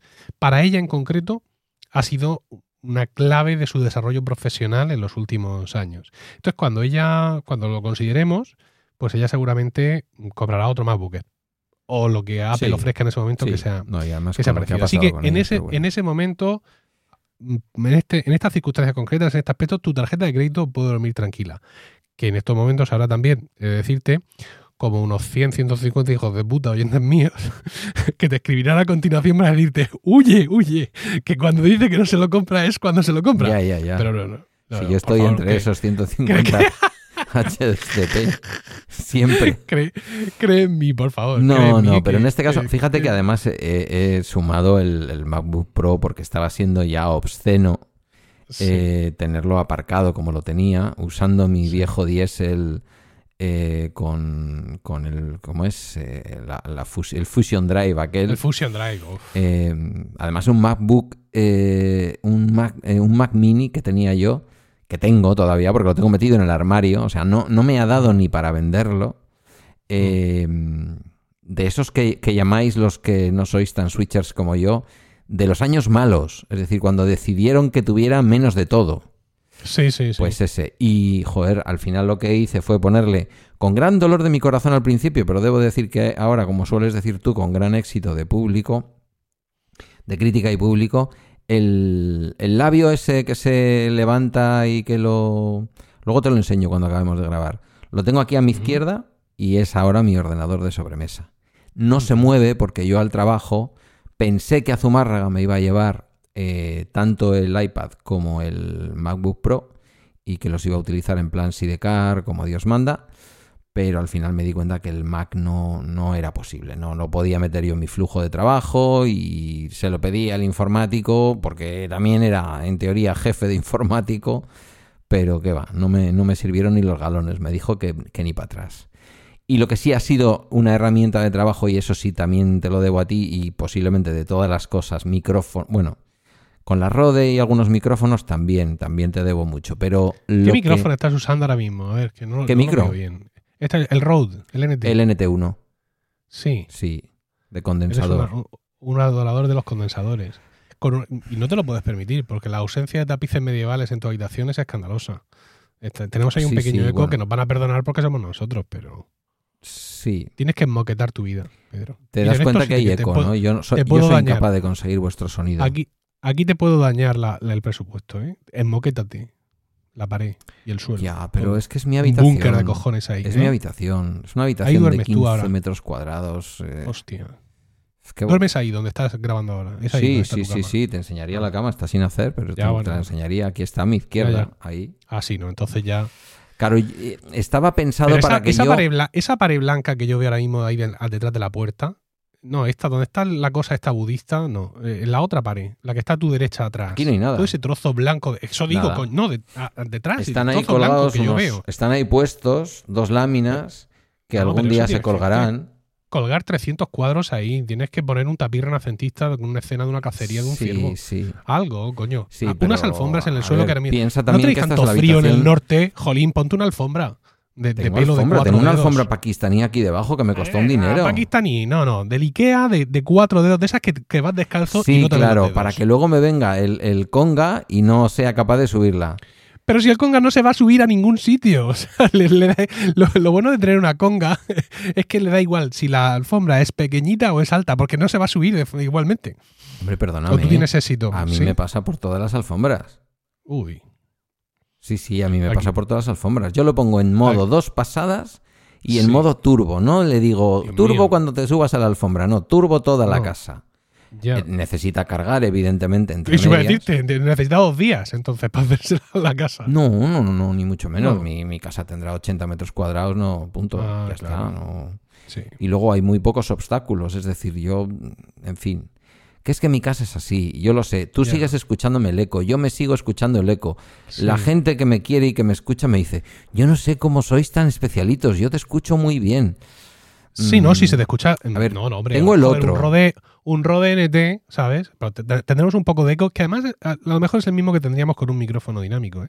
Lo mismo un Yo no noto menos. diferencia. Co- Como Con un analizador espectral podríamos, podríamos encontrar un poquito menos y dedicarnos semanas a debatir sobre eso, porque los podcasters somos así. Pero no, el sonido, el sonido es bueno. A ver, bueno. mm, a mí me gusta el color, el brillo que le da a la voz Sí, el micrófono claro. de condensador, ¿vale? Claro. Me he vuelto loco cuando me compré la Rode. Mm, Bueno, Pedro, no la necesitas para nada, pero te digo una cosa, si te la puedes permitir, cito, Claro que cito sí. textualmente, Que estos el- son dos días, Pedro. si te la puedes permitir es una cosa que tienes que disfrutar y la estoy disfrutando, Efectivamente, ¿vale? hombre, como un enano. La disfruto como un enano. Pero llegó el momento y, y le meto el- una cosa que trae y la otra que trae. Y tú me decías, no, yo eso ni lo toco. No lo toco ni con un palo porque eso da un no sé qué. Y yo me sigo escuchando. A veces me escucho saturado, a veces me escucho con mucho eco. Tengo eh, mm, el hermano pequeño del micrófono que tienen todos los podcasters americanos, este que ha recomendado tanto Víctor. eh, Sí, el MV7. ese, lo tengo. Sí. Y a veces lo he usado, pero he vuelto a este. Vuelvo a Sí, este porque sí. me No, gusta. te, te si- te sienta muy bien. Vivo en un Yo barrio digo- tranquilo. Los vecinos de arriba, cuando se ponen a practicar sexo, normalmente yo Oh. no estoy grabando. Si Sí. estoy grabando, paro y presto atención. Digo, Sí. a ver, para que no se me olvide cómo va esto. Sí. Entonces no hay problema. En mi caso son los de al lado. Porque su dormitorio da al, al salón mío. Pues ahí con los niños, bueno, no es que el sexo No, sea no, una pero cosa hombre, ellos lo no hacen a unas horas en las que los niños no están. Ah, bueno. Pero no, no digo yo que tengan esa prudencia, sino que por que sus horarios de trabajo. sí. Sí, ahora te contaré cuando paremos el micrófono. Eh, pero sí, además con- con- Pero además no, mm, fíjate, no como una cosa de venga, lo hacemos y a dormir todo el mundo. No, no, no. Lo hacen cuando de pronto se les cruza y, se- y les apetece, porque luego los escuchas seguir hablando un rato largo. eh, ¿Sabes? Pero eso es, que- eso es sexo bueno, de calidad, ¿eh? Total, ¿sabes? Luego y tal, y luego uno no sé qué, y tal, para arriba, para abajo, en fin. Que Ahora que tenéis la, ahora ¿Por que tenéis la, sexo de mis vecinos. la tranquilidad que otorga, en fin, ya la edad y el tener la Sí. prole cerrada, pues, Sí. eh, oye, nada, yo qué sé. Prestad atención, igual aprendéis algo, nunca se sabe. Ahora te contaré, a micrófono cerrado. Eh, y ya no sé ni, ya no sé ni de lo que estábamos hablando. Ah, sí, Estamos sí, hablando de, de... de la de SH Plus Media. sí, eh, Tiene- sí. Mira, como yo estoy, como yo estoy para publicar ya la semana que viene la nueva web de Milcar FM, Mm. claro, yo veo esto aquí y digo, a ver, a propósito de nada, mm, lo quitamos de aquí. El No, no quites a también. propósito de nada. El síndrome Casandra también lo quitamos de aquí. Escucha, no digo yo, de escucha. quitarlo, No quites no, de quitarlo del de menú superior. No, ¿Sí? no lo quites, ¿No? no, no lo quites. Pero se ha dicho José Luis. José Luis se ha retirado, pero ¿quién ha dicho que vendrá el vendrá el super amante de Friends y dirá, no se podía sustituir a este actor y a este personaje. Ya veremos. Estamos pensando, hay por ahí un proyecto trans, transatlántico mm. que posiblemente pueda convertirse en la segunda temporada a propósito de nada. Pero sí, hay muchas cosas en la web. Es que no me hagas de Víctor. O sea, no me hagas de Víctor. ¿Qué me vas a decir? Yo no he tenido una web que merezca la pena, y lo digo con todo el respeto para, para Fran, ¿vale? No, no, no. Escúchame, si la web está muy bien. Si yo no te digo que cambies cosas de la web, no es como la mía de Milcar FM que hacía aguas por todos lados. Yo lo que te digo es que en el menú de arriba, como ya tienes una sección que es contacto y archivo, en el que está esto con Joe no pasaba, yo te decía que en el menú de arriba quiten los podcasts que realmente están archivados. Sí, sí, sí, eso habría que hacerlo, eso está claro, hay que hacerlo, pero hay que sustituirlo con algún otro artwork y, los artworks los hacía José Luis y ya hay cosas que a José Luis no quiero pedirle porque no quiero luego pagarle el psicólogo, igual que tú tienes que irte al psicólogo y que yo debería de haber vuelto, que hace unos meses que no tengo cita, pues eh, entonces la, parte web, yo lo que necesitaría ahora encima de la mesa son 10.000 pavos. Montar una cosa en condiciones en torno a bala extra. No hace falta tanto. No hace falta tanto. Lo que ¿eh? sea. Montar una cosa en torno a balaextra.com. Sí, ¿Vale? Sí y entender que hay una serie de podcasts que aparte de Bala Extra eh, grabo o participo. Mm. Fíjate Pero por ahora eh, no va a ser. En la nueva web de Milcar FM mm, se ha caído la extraña pareja. Bueno, ¿y qué? Es decir, ¿por qué? Pues porque con, el, filtro de organización que yo tenía hecho, pues aparecían podcasts, eh, series limitadas, producciones, y salía solo, solo eh, la extraña pareja. Archivados, todos los demás. Entonces, claro, ahora con lo que hemos hecho, si ya entonces quedaba un poco raro poner mm. producciones y que saliera la extraña pareja ahí sola, ahora ya no tiene ningún sentido. Máxime cuando al contrario de lo que ocurre en SH Plus Media, eh, la extraña pareja no tiene una sección en el Milcar FM. Es decir, tú hacías clic en ese en esa icono y te llevaba a nuestra página web. Sí. ¿No? La extrañapareja.net. Sí. Entonces, pues yo quería preguntarte, ah, no sé qué hacer ahora mismo, porque claro, lo podría meter como un podcast en activo más, pero entonces, pero Luis, eh, se nos abriría las venas. Porque claro, tendría todas mis carátulas, que las conoces tú, todas estupendas, el mismo estilo, y luego la foto nuestra. Y me diría Pedro Luis que ni hablar. ni hablar de porque... Y luego poner una pestaña, como ahora va a funcionar la web por pestañas, donde ponga producciones y entres y hay solo un podcast, pues se queda como, como un poco raro. Tampoco creo yo que Milcar FM sea el flujo masivo de, visitas hacia la extraña pareja. Mm, a ver, no sé. Yo te he escuchado ayer en, en Weekly, sí. ¿vale? Por cierto, es la única pegatina, porque todas las otras las había gastado, es la única pegatina que he podido poner en la, en el forro del, iPad Pro. Mm. Tengo que pedir por ahí que me vuelvan a surtir. y tiene lógica. Pero fíjate lo que te digo. ¿Tiene lógica todo lo que vas a hacer en la web sin haberlo visto todavía? No se vaya a pensar alguien que es que yo he visto el, en fin, una preentrega de la web o algo por el estilo. No, no. Todo lo que vas a hacer en la web tiene sentido en base a que mm, tú intentas hacer un membership site para empezar claramente a monetizar tu podcasting.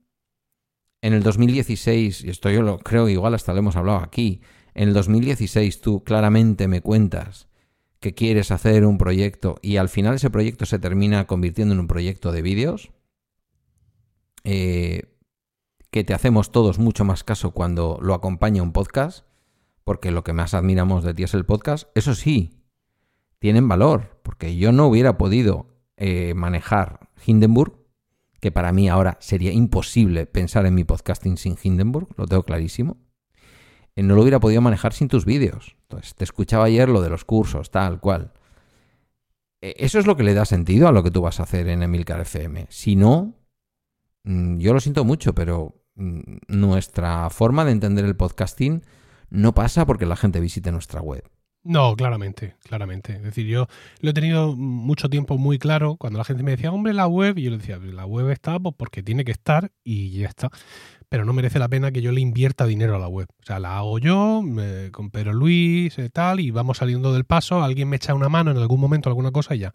Pero cuando efectivamente he visto que la página web sí puede ser una herramienta importante de retención de suscriptores y sobre todo una forma de añadir más valor y de poner eh, de manifiesto el valor que ya tiene, pues entonces sí me decido a invertir, claramente. Ahí tiene mucho sentido. Yo mismo, que no, no, he sido un super usuario de, de la web de Weekly, eh, cuando he tenido que entrar, pues para mí era engorroso. Espera, entra, ¿no? Y ahora loguéate, y ahora despilla, ¿dónde están las cosas de mi cuenta? Y era un poco rollo. Entonces, yo ahí lo veo lógico, ¿no?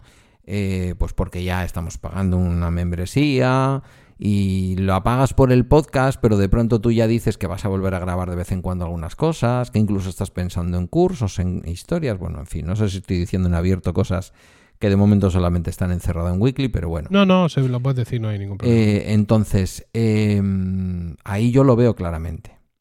Que mis dos webs han sido desde el punto de vista del diseño y desde muchos puntos de vista un desastre, lo tengo claro. ¿Dónde han sido muy fuertes esas dos webs? En algo que le debo a... Bueno, en dos cosas, que se lo debo a dos personas distintas. Los, los artworks que acompañaban al, a la web, no en sí el diseño web, porque nadie ha hecho diseño web, eh, que esos son de José Luis, y luego las tripas de una web que tiene que funcionar consiguiendo que al mismo tiempo se descargaran 7.000 mm, de las de entonces, ¿eh? no sé cuántas serían de las de ahora, pero 7.000 descargas de, de ya conocer las noticias eh, y 10, 11, 12.000 descargas de esto con Jobs no pasaba. Y además ser tan anormales que José Luis y yo no lo hablábamos y lo publicábamos el mismo día y a la misma hora. ¿Vale? Gracias a que la gente de Neodigit, este Edu, Collado y toda su gente, pues nos habían dado un RAM en el, en el cloud que tenemos en Neodigit brutal. Eso es lo que ha funcionado bien, tanto en AV Podcast, al menos en, el tiempo en el que yo lo usaba para la red, como en SH Plus Media. Y eso yo se lo debo a, a Fran, a Francisco González Amadrillano. Eh, pues porque él, en esa cosa suya de me importa, ya sabes cómo es Fran. Sí. Eh, me importa una mierda el diseño. Yo lo que quiero es que aquí PowerPress no dé ni un solo error. Y se mm. descarguen los podcasts. Mm, seguramente hemos sido durante mucho tiempo en OV Podcast el sitio en donde tú podías descargar más rápido un podcast. Es decir, en donde cuando salía un podcast de OV Podcast se descargaba el podcatcher echando leches.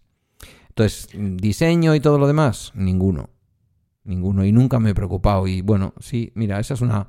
Esa espinita la tengo clavada como tu amigo el policía a lo del inglés. Sí, bueno, esto no es del todo cierto. ¿eh? Cualquiera que te esté escuchando y no haya entrado a, SH Plus, SH Plus con, con letras, punto media, pensará que esto es como Milcar FM, pero no es así. Es decir, tiene su cosa, como todo en esta vida se puede mejorar, pero está, está bastante bien, bien traída. Y hay que recordar, por lo que estás diciendo, por si alguno antes se le ha pasado cuando lo has comentado, que es que tu web es el verdadero origen de tus podcasts. Es decir, eh, es tu, página web la que genera los feeds. Claro. No, no, como en mi caso que los genera Spreaker. Con lo cual yo en mi web, bueno, en mi web yo sí genero el feed de Weekly, pero todos los demás se generan directamente en Spreaker. Con lo cual, pues la carga que recibe mi web de trabajo es muy inferior a la que recibe la tuya y como tú bien dices, bueno, pues sí, hay cosas estéticas que son mejorables como en todas partes, pero lo fundamental es que esto sea una roca y que, y que esté despachando capítulos sin ningún, claro, esa es un poco sin ningún tipo de problema. Esa es un poco la historia. Pues no sé, ¿tienes algo más que comentar? Tú venías, porque como tú bien dices, no hemos hablado de qué íbamos a hablar, ¿no? Generalmente cada uno tiene una cuestión que plantear, etcétera, pero esta vez, como llevamos tanto tiempo sin grabar, hmm. que la gente. Pues llevamos sin grabar desde abril. No, no, desde mayo. Desde mayo. desde mayo. Mira, abril. Ha sido un año Se me ha hecho largo. Complejo para, para ambos y, y, complicado. Entonces, pues. Ha sido un tiempo muy complicado. Ha sido un tiempo muy complicado. Yo en mayo ya lo tenía muy claro, estaba pasándolo muy mal.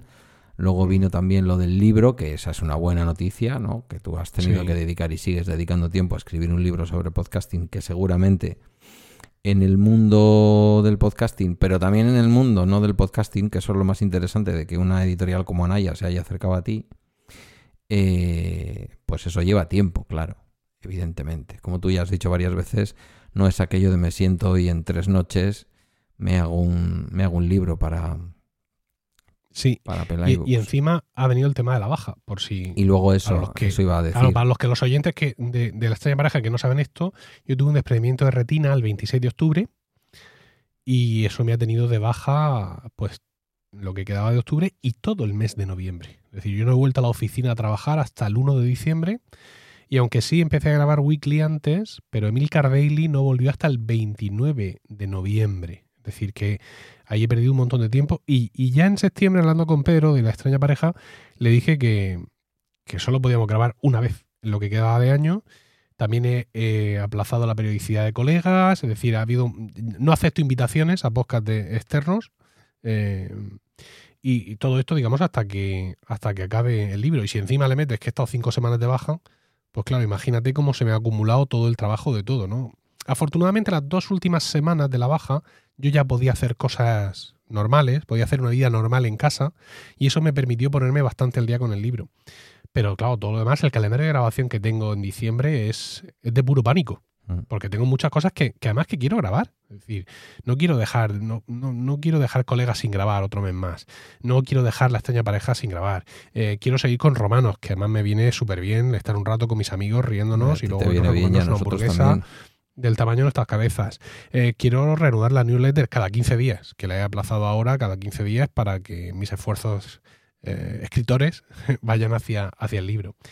Y, la verdad es que tengo un mes de, diciembre bastante complejo, sobre todo porque además Rocío, el que se sienta aquí a mi lado en el estudio, eh, quiere dejar la tesis entregada, lo que es todo lo escrito, el día 22 o 23.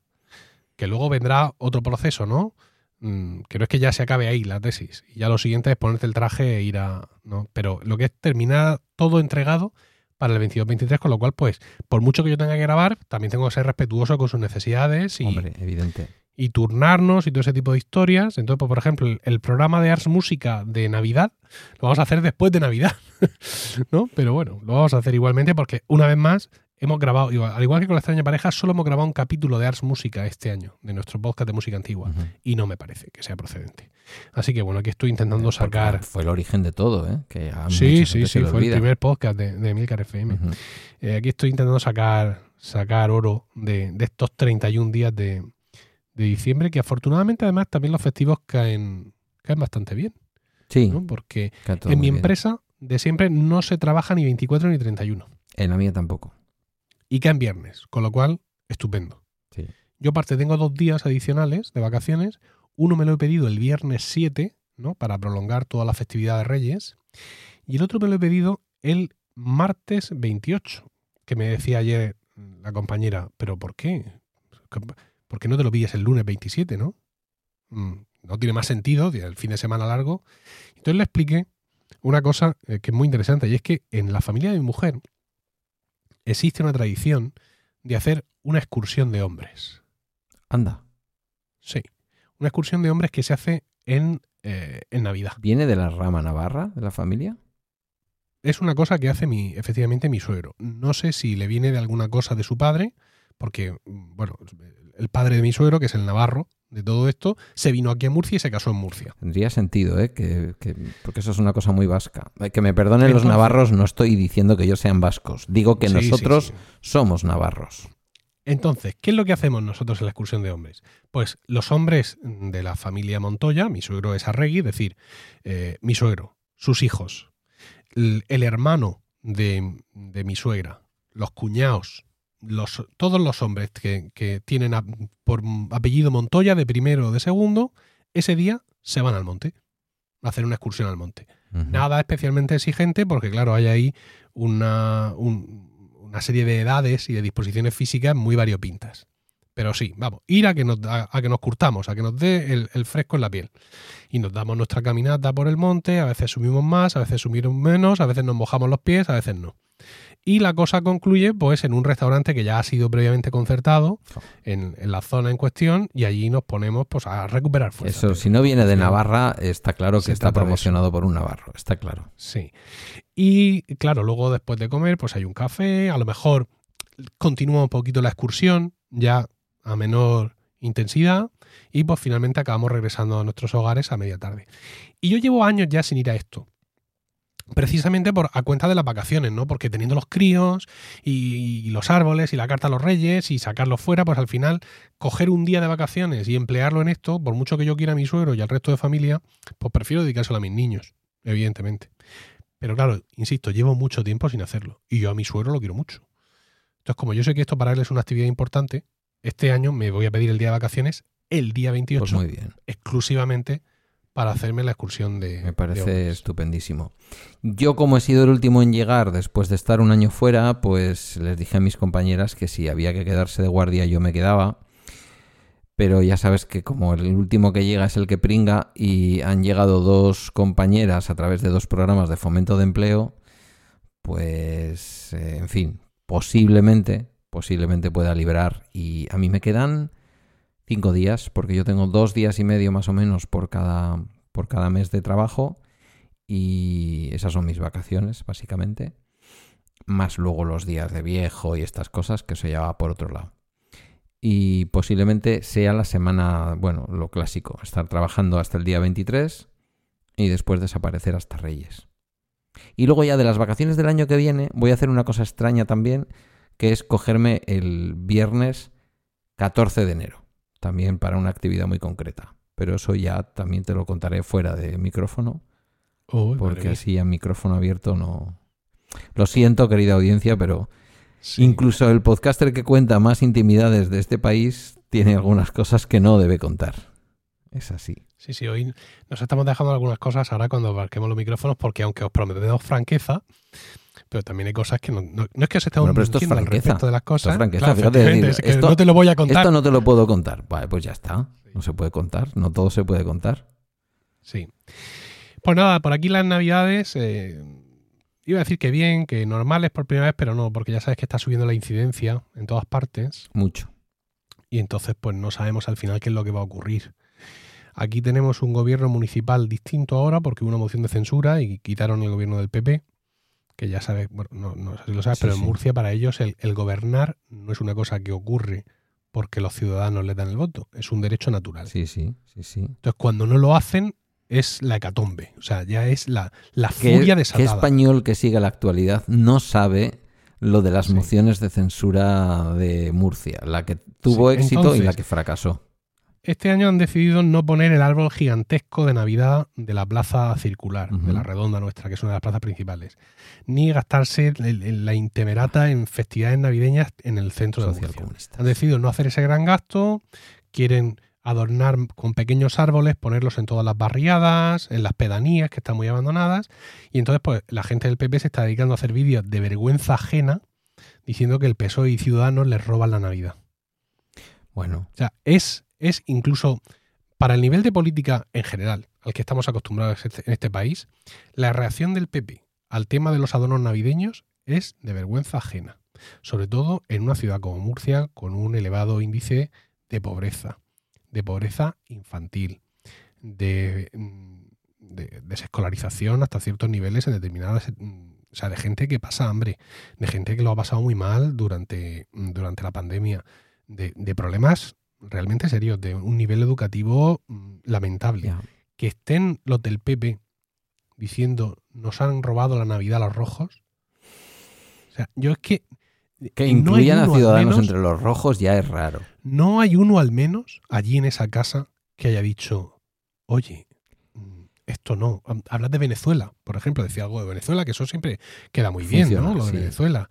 Sí, pero vamos a no decir esto, por favor, porque es que luego además eso se queda ahí en las redes, ¿sabes? Bueno, toda, la vida. de todas maneras, yo creo que Murcia, eh, si me lo permites y con todo el cariño hacia los murcianos, que no tenéis la culpa, Murcia es un ejemplo de cómo lo fue, ojo, para que quede claro, ¿eh? Mm, como lo fue Andalucía durante muchos años eh, para el Partido Socialista.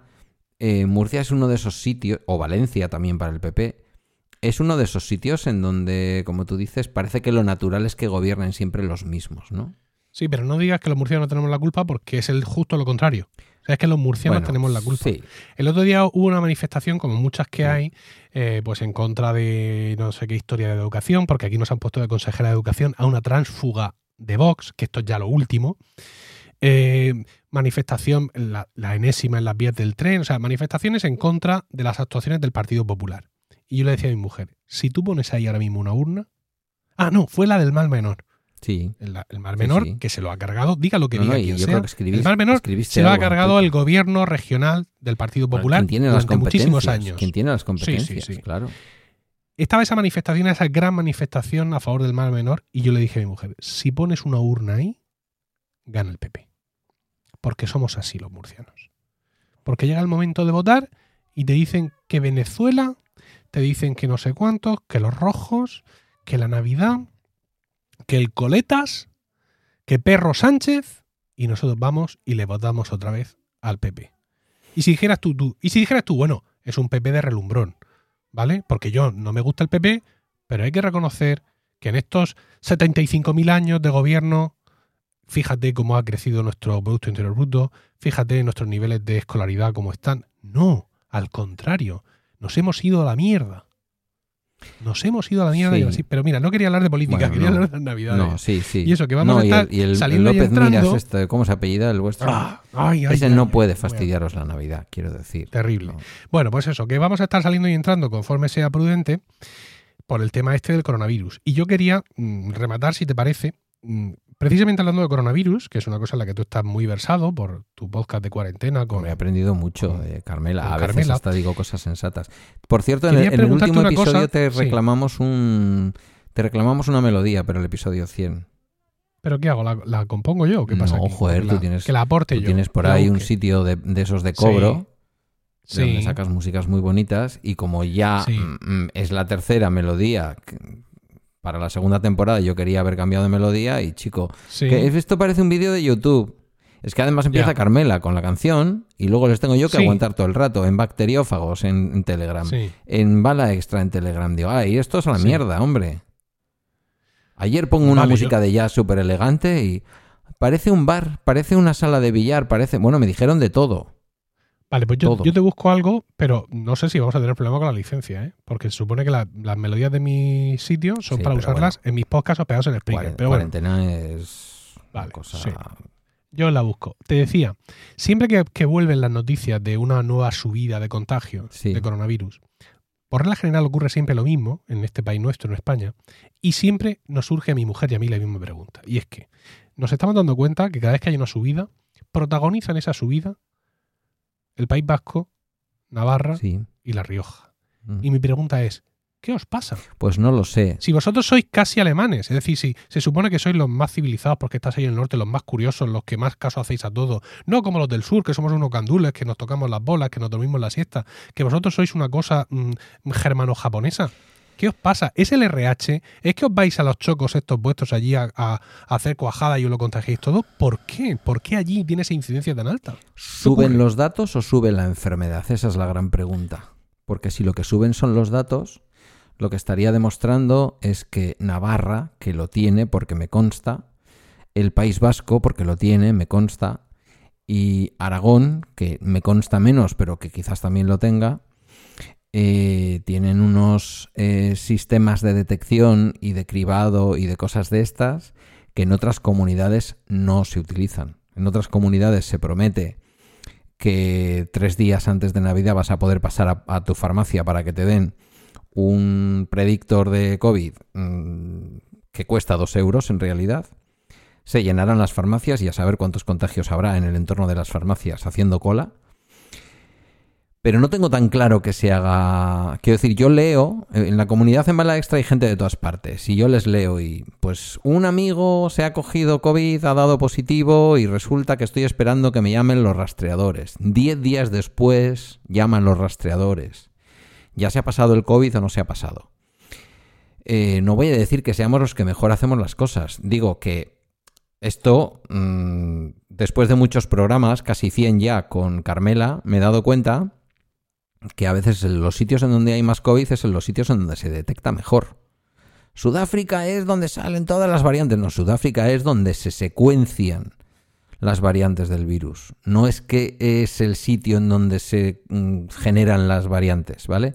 Entonces, no sé si hay algo de eso, se me escapa. Esto habría que preguntárselo a Carmela, que es la que sabe. Nosotros no hacemos nada en especial, quiero decir, si somos, eh, desde luego, Navarra y País Vasco, somos dos sociedades en donde la gente sale a los bares, la gente queda a tomar potes, las cuadrillas son cuadrillas grandes, son cuadrillas cruzadas, el, hombre en la pareja, voy a ir a una pareja tradicional, ¿vale? Para entendernos. El hombre en la pareja aporta una cuadrilla, la mujer aporta otra cuadrilla, se producen ahí, en fin, sí, tenemos eso, que atribuiríamos normalmente a Madrid o a Andalucía, ¿no? esa cosa de salir a la calle, a tomar vinos, a tomar, mm, pues eso, los, como nosotros aquí le llamamos turitos, en Madrid son los, em, bueno, las cañas, vaya. Sí. Es que mira, estoy viendo aquí una, página web de, oficial del gobierno nuestro con un mapa eh, a 9 de diciembre a las 4 de la tarde, con la incidencia acumulada a 7 días. Y más oscuro es peor, y la oscuridad de las hablamos de regiones, ¿no? O sea, está dividido en regiones, no, en comunidades autónomas. La oscuridad crece conforme subes hacia el norte. Sí. Eh, ahora mismo está aquí, en, este, en este mapa en concreto, Huesca, con una incidencia acumulada de 7 días de 358 casos, Navarra 430, Guipúzcoa 364, eh, Álava 260, Vizcaya 141. Ahí salen menos, parece. Sí, no, Guipúzcoa es la que está peor, desde luego. Y Murcia, en este, en este, en este plan, en este mapa, 91, y Cádiz 59, Huelva 50. También, también tendrá que ver por, la densidad de población, no lo sé, pero siempre nos llama la atención. Pero Murcia tenéis también, eh, Murcia capital, por ejemplo, es una capital ahora ya con una población, gracias a todo el fenómeno migratorio, brutal. Yo no sé si, igual me estoy columpiando, pero yo diría que Murcia es más grande que Bilbao. Entonces, eh, sí, porque hubo un momento en que hicisteis ahí el sorpaso a Bilbao, claramente. Entonces. Sí, pero esto es, un sorpaso fake. ¿Sabes? Lo que pasa es que nosotros tenemos un término municipal del copón. Ya, bueno, sí, sí, sí, todas estas pedanías que, sí. Que llega hasta el campo de Cartagena. Todas estas pedanías que son apellidos de gente y que además algunos son vascos, por cierto. Pero vamos, nuestra población es de 450, 460 mil habitantes. No, a donde iba es a que mm, en la medida. Mira, fíjate, esto es una cosa que nunca lo he mirado para hacer cuarentena y nunca se lo he preguntado a Carmela. Yo diría que las, eh, las oleadas en las que eh, las comunidades del norte hemos tenido más. Eh, bueno, o del nor, mm, noreste, diríamos hemos tenido más, eh, más, más, casos, posiblemente hayan sido las oleadas relacionadas con el invierno o con el frío, con el otoño. Em, claro, ¿qué nos pasa? Pues pasa muchas cosas. Pasa que también aquí se queda mucho en sociedades. No es lo mismo quedar en una sociedad cerrada a cenar que quedar con unos amigos en una terraza en Murcia, que a lo mejor en el mes de noviembre todavía te puedes encontrar que a las 9 de la tarde, pues a lo mejor la temperatura no ha bajado de 17 grados y, o de 15, ¿no? Y si te ponen una calefacción y tal, bueno, pues claro, eso es verdad. O sea, aquí el tema del terraceo es tremendo. A mí no, me gusta estar fuera, estoy incómodo siempre, en cualquier momento. Yo prefiero estar dentro, cosa que ahora mismo no es muy recomendable. Pero aquí la gente, el tema de la terraza es al extremo. O sea, al extremo de que mm, las terrazas cuando llega el invierno más no, es no es ya que no se recojan, no, sino que sacan las típicas eh, estufas de terraza que van integradas como en una especie de, toldo, etcétera, para que tú estés en la terraza, pero estés caliente. No quiero ni pensar esto a nivel medioambiental, Pedro. Las estufas estas de fuera lo que, lo que quema eso bueno. al final y lo que te. Para que yo esté al aire libre, caliente, o sea, esto es digamos, la decadencia de la, de la, civilización occidental. No quiero volver a, no quiero volver aquí a llamar a la puerta de tu merenguismo, pero no decían que no decían que el Bernabéu también tenía en algunas zonas eh, como tubos de calor debajo de los asientos o así. O esto, o esto fue un fake que salió por ahí. No lo sé. Como que algunos asientos estaban el calefactados. ¿Hasta ahora o el nuevo Bernabéu? No lo sé, yo ya me he perdido. Porque los asientos, los asientos calefactados, he de decirte que son la idea del siglo, porque es la forma de calefactar que menos pérdida tiene. ¿me lo vas a decir a mí que los tengo integrados en mi SeatMe, por Dios? Ah, tú en el Mi los tienes. En el Mi los tengo, los asientos calefactados delante, detrás pero míralo, ¿pero eso viene de serie o lo has pagado tú aparte? Eso viene con el modelo Plus, que nada, eran 900 euros más y que además cuando yo fui a comprar el coche era lo único que te vendía SEAT, es decir, no tenían mucho que elegir, negro y, claro, pues, y Plus.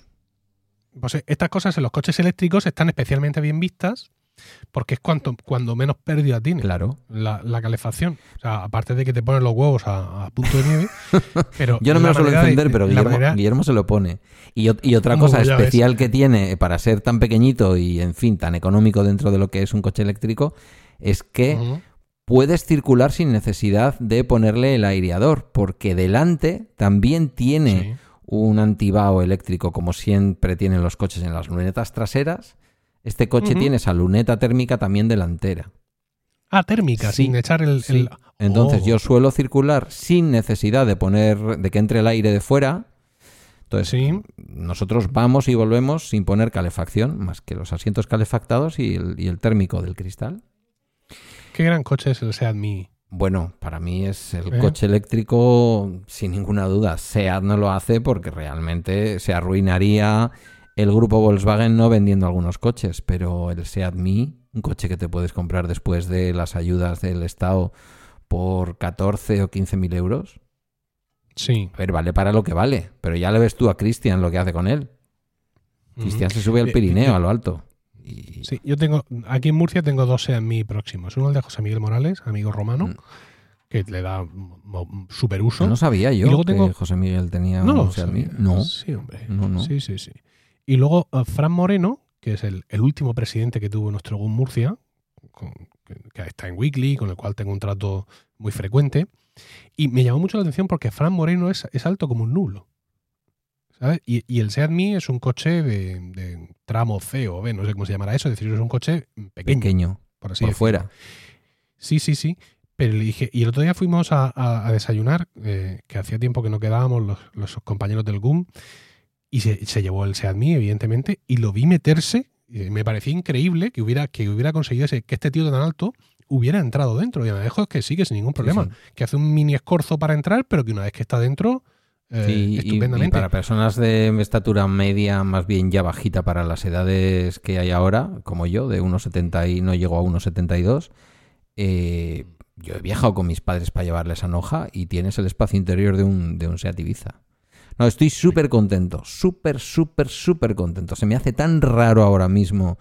Eh, bueno, fíjate, desde, desde julio del año 20, mm, es decir, hace ya pues un año y mucho, yo le he echado eh, le he echado gasoil al Seat León porque me lo llevé de vacaciones a Francia. Si no, no lo hubiera echado gasoil en ningún momento. Se me hace ya muy raro. Se me hace muy, muy, muy raro. Pero bueno. Sí, nosotros ya sabes que, pues claro, yo tengo el, triple de carga familiar que tú. Entonces, claro, con el, con el Leaf no nos bastamos. Aunque ya ahora que Isabel ya es más mayor y que hay que ponerle menos sillas y menos historias, lo estamos usando bastante el Leaf para ir los cinco. Entonces sentamos a Miguelito en la silla de Emilio, que Miguelito tiene tres años y tiene que llevar su propia silla, pero para ir al centro un momento lo podemos usar. Y los otros dos niños los ponemos detrás, que son suficientemente altos, encajados unos contra otros y con los cinturones puestos. Y eso para ir de casa a aparcar al centro, a merendar tortitas, nos basta. No necesitamos más, más prudencia, por así decirlo. Pero claro, nosotros dependemos de nuestro gran C4 Picasso, con tres plazas completas atrás, cada uno con su silla y con sus historias, para hacer cualquier desplazamiento interurbano. en un par de años lo sustituya el Hyundai ese precioso claro, es que el coche, este coche ha cumplido ahora 10 años mm. y lo llevé hace poco a la revisión y le tuve que cambiar la correa de transmisión. Entonces me, fue un Christmas de casi 600 pavos y ya me advirtieron allí en la Citroën que he tenido mucha suerte porque el coche me ha salido muy bueno, pero que tengo que estar preparado para, para lo peor. Entonces, pues claro, le tenemos echado un ojo al Ionic 5 porque me habrás oído hablar de él, lo tiene Fran Molina de nuestro podcast Cool Laude y aparte muy buen amigo de, la familia, de Rocío y mío y que me lo ha enseñado y me dio una vuelta con él y quedé enamoradísimo, enamoradísimo. Ese punto retro que tiene, precioso, futurista. porque además no tiene detrás los tres asientos, esto es cierto, los tres asientos completos, esto yo ya he perdido ya la esperanza, pero es cierto que es muy ancho atrás. De hecho, Fran tiene un coche diésel con tres asientos iguales atrás, ¿no? Eh, como los tiene el mío, y dice que lo que es con la cinta métrica en la mano, el espacio de atrás de ese coche suyo con tres asientos grandes iguales atrás es inferior al espacio atrás que tiene el Ioniq 5, que tiene dos plazas completas y la de en medio que sí tal. Él tiene tres niñas, lo que pasa que con configuraciones distintas a, los míos, con lo cual él les pone dos elevadores a, las mellizas mm. y la mayor, que, es alta, va en el centro como puede. Y con su cinturón y a correr todo el mundo. Y él, ellos sí lo están usando, claro. Coño, un Ioniq 5 como coche principal, sin, ningún problema. Duda. Para viajar a donde haga falta viajar. Y si hay que parar a cargar 20 o 30 minutos, pues se para y con el suelo plano trasero, que no impide que vaya bien en el centro. Si hay anchura. Es verdad que las marcas han optado últimamente, desde hace ya tiempo, por dibujar atrás solo dos asientos. Y eso está bien cuando tienes un Mi, que está homologado para cuatro personas. Pero hombre, si homologas para cinco, no dejes la, la plaza central mm, inhabitable con, ¿sabes? Con la forma para que los otros dos vayan estupendos pues eh, parece que te estás sentando en el borde de un sofá. Y eso mm. nadie lo quiere, ¿no? Pero por anchura estoy seguro, como un Ioniq 5 es un sub, mm, eh, un semi-sub o como le queramos llamar, enorme. Es un coche que puede llevar cinco personas sin ninguna duda. Sí, a ver, yo, yo entiendo las marcas. Quiero decir, no, no, la gente no tiene muchos críos en, estos tiempos. Entonces, sí, bueno. Líneas como las que existían antes, con tres asientos completos atrás, que yo recuerdo haber visto hasta, hasta seis coches cuando yo me compré hace 10 años el mío. Pues eso ya no se fabrica. Sí, pero eso ha sido. lo sigue habiendo, pero se va al sub. Claro, pero. ¿Por qué? Pues porque tampoco la gente tiene tanto Mira, cuando estuvimos en, en, los niveles previos a la burbuja inmobiliaria, que aquí en Euskadi había paro del 3%, el paro masculino, eh, un buen amigo, sociólogo y, bueno, la, persona que lleva en el gobierno vasco como técnico toda la parte de los estudios de pobreza y de mercado de trabajo, decía, ojo, que esto es una cosa insólita en la historia de nuestro mercado laboral. Nuestro mercado laboral tiene poco paro, pero es muy raro encontrarte que baje de las dos cifras, ¿no? Se va a mantener siempre en torno al 8, al 9.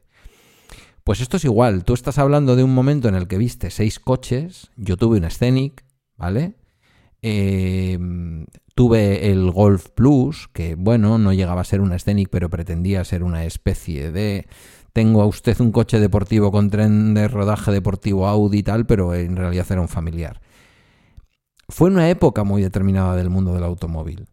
La realidad es que si quitas esa época eh, gloriosa de los monovolúmenes, Nunca se han dibujado tres asientos enteros. Tres asientos que digas, y además es que encima lo quito y dejo dos, y ahí dejo un sitio para hueco, o lo, o lo echo para adelante, lo, doblo sobre sí mismo.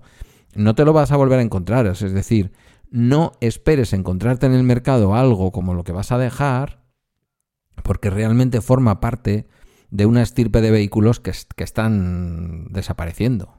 Es decir, que. Sí, la gente me dice, cómprate un Tesla.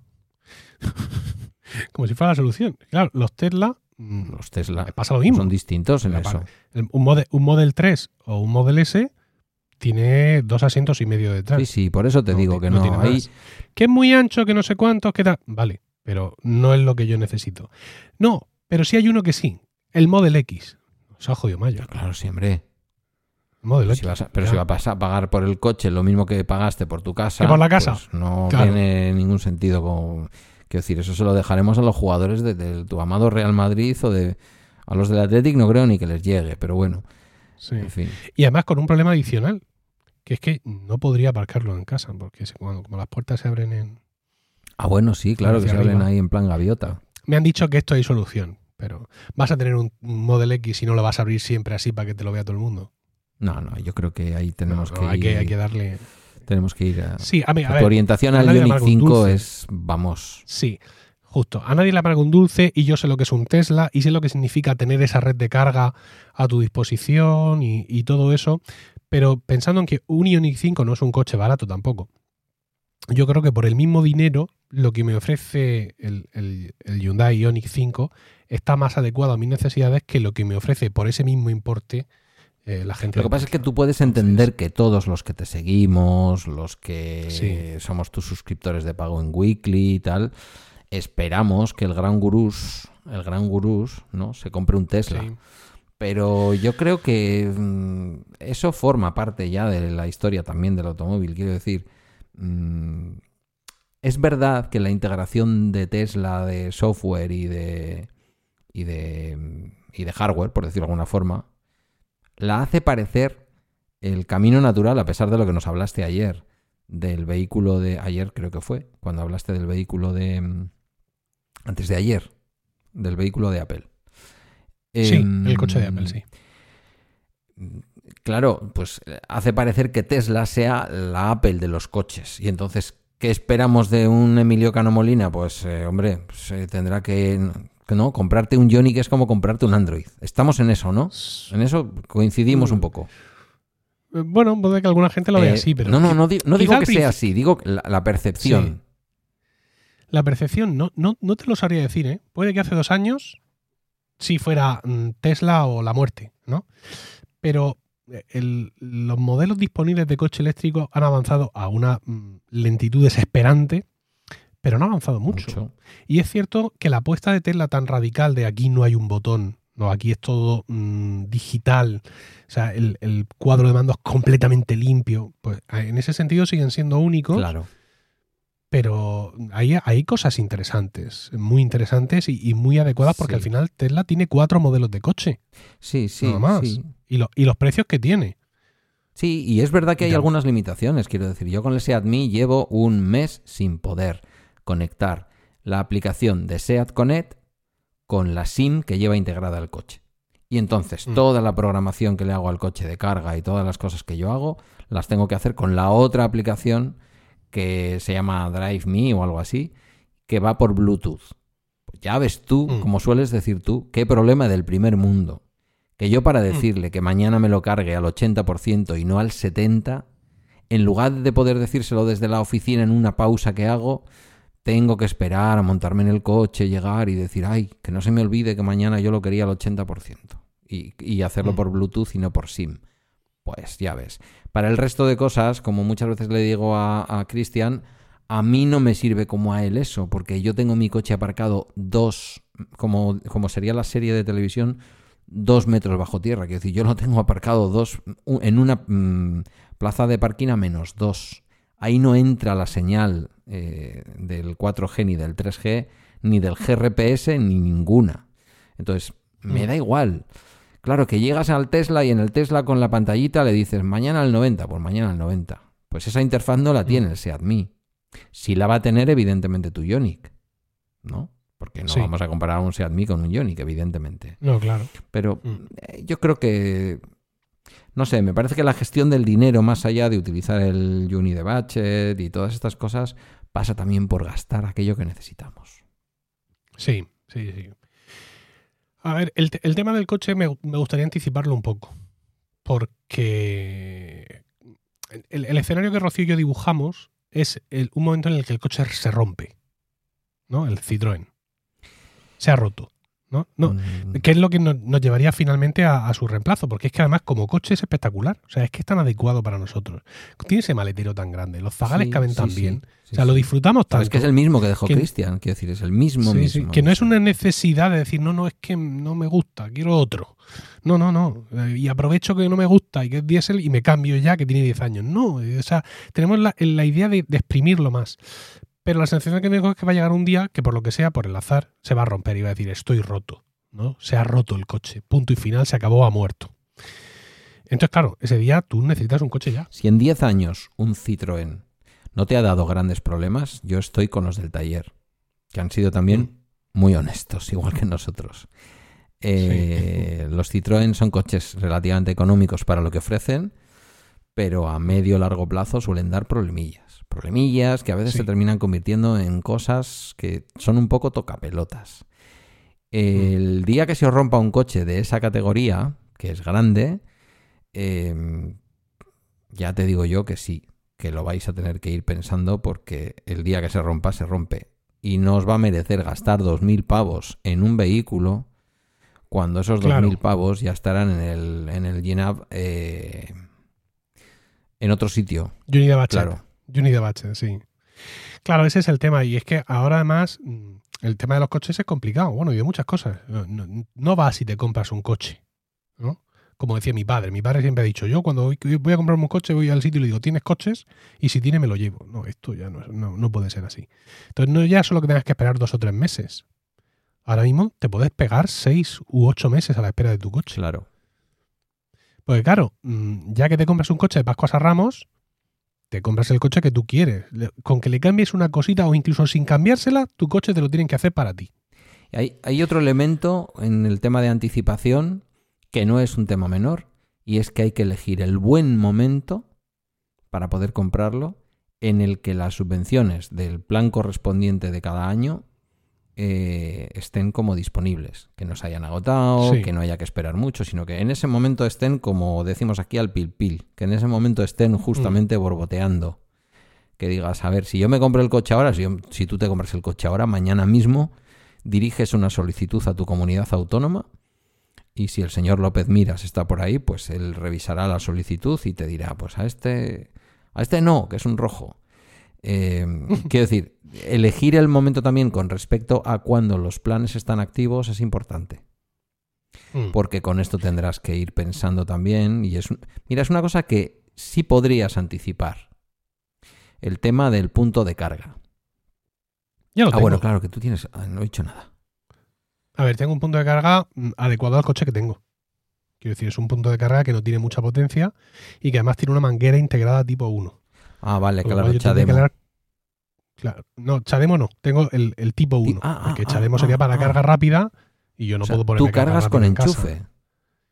No, no es enchufe. El tipo 1 no es en enchufe normal. Es un, es, es un, un conector específico de coche eléctrico, pero que no es el tipo 2. Es otra cosa Vale. que solo han tenido en este mundo los coches japoneses y que aquí en España no se ha dado. Por eso llevo yo un, un llevo yo un, un adaptador de tipo 2 a tipo 1 Vale. en el coche, porque entonces yo tendría que hablar con la gente que me lo puso y que me cambien la manguera. Y ya tendría el punto de carga en casa. Lo que pasa es que, claro, no es trifásico y cargaría pues a, a como se carga en casa, ya lo sabes tú, a 7 kilovatios. Siete y hora como medio, mucho. siete con dos, siete Pero con vamos. Sobra, en, ese, en esa historia, sobrado, desde luego. Sí, Y, y el tema es la pasta inmensa. Sí, sí. Que Sí, cuesta- sí, el dineral que, que vale. cuesta Hombre, si puedes aguantar un par cosas. de años, van a bajar. Los precios Sí, han de- sí, claro. Porque han de- ahora mismo, por ejemplo, el, el Ioniq 5, yéndome a una. El, el Ioniq 5 te lo venden en dos capacidades de batería, bueno, y más capacidades de motor. Pero básicamente tú le tienes si la quieres de 58 kilovatios hora o si la quieres de 73 kilovatios hora. Ahí habrá una diferencia de dinero hora guapa. En la capacidad.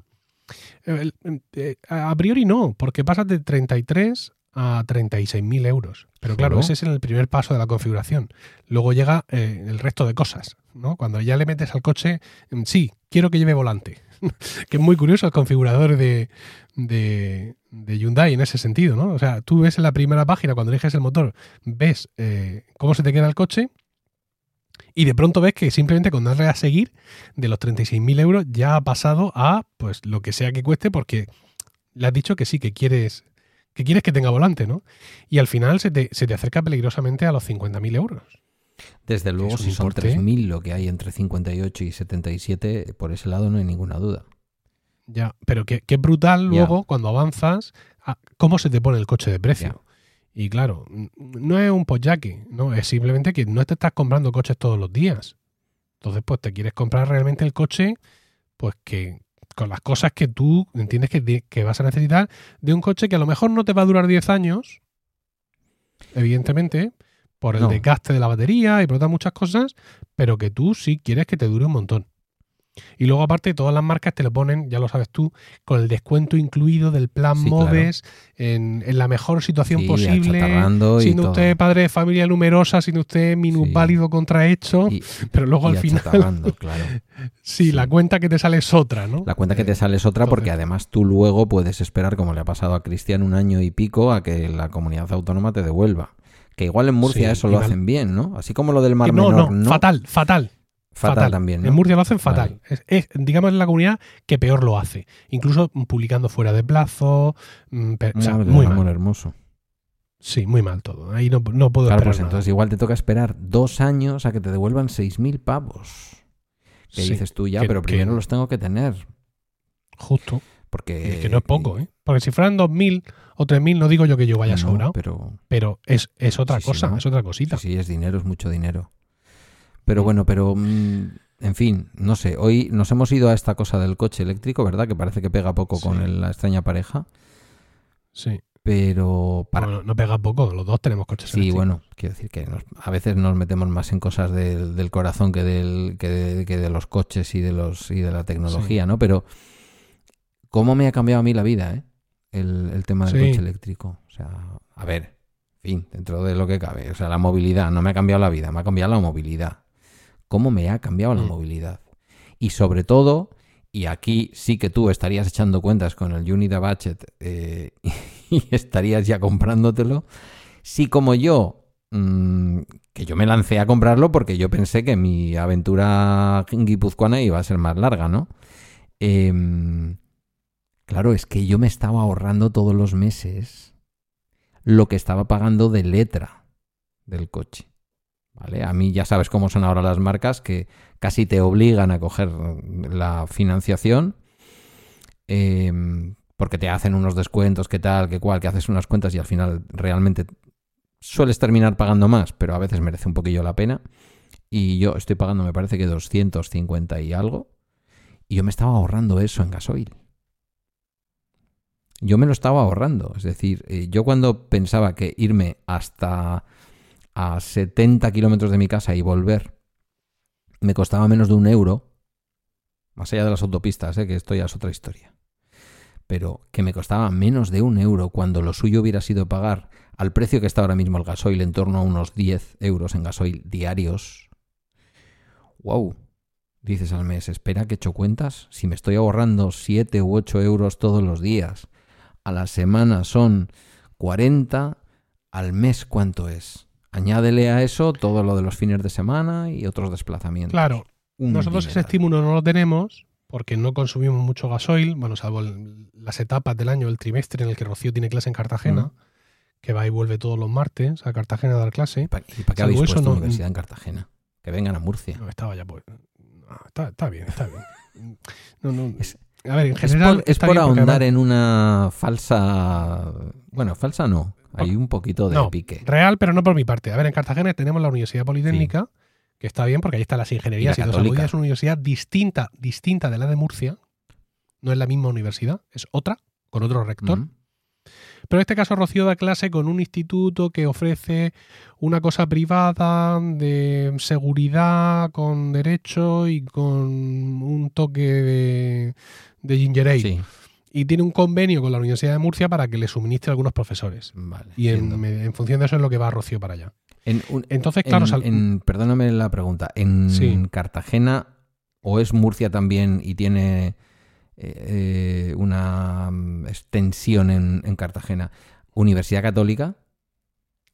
es una extensión de la de aquí, sí, de la UCAL, Vale, que tiene un campus allí. vale, vale.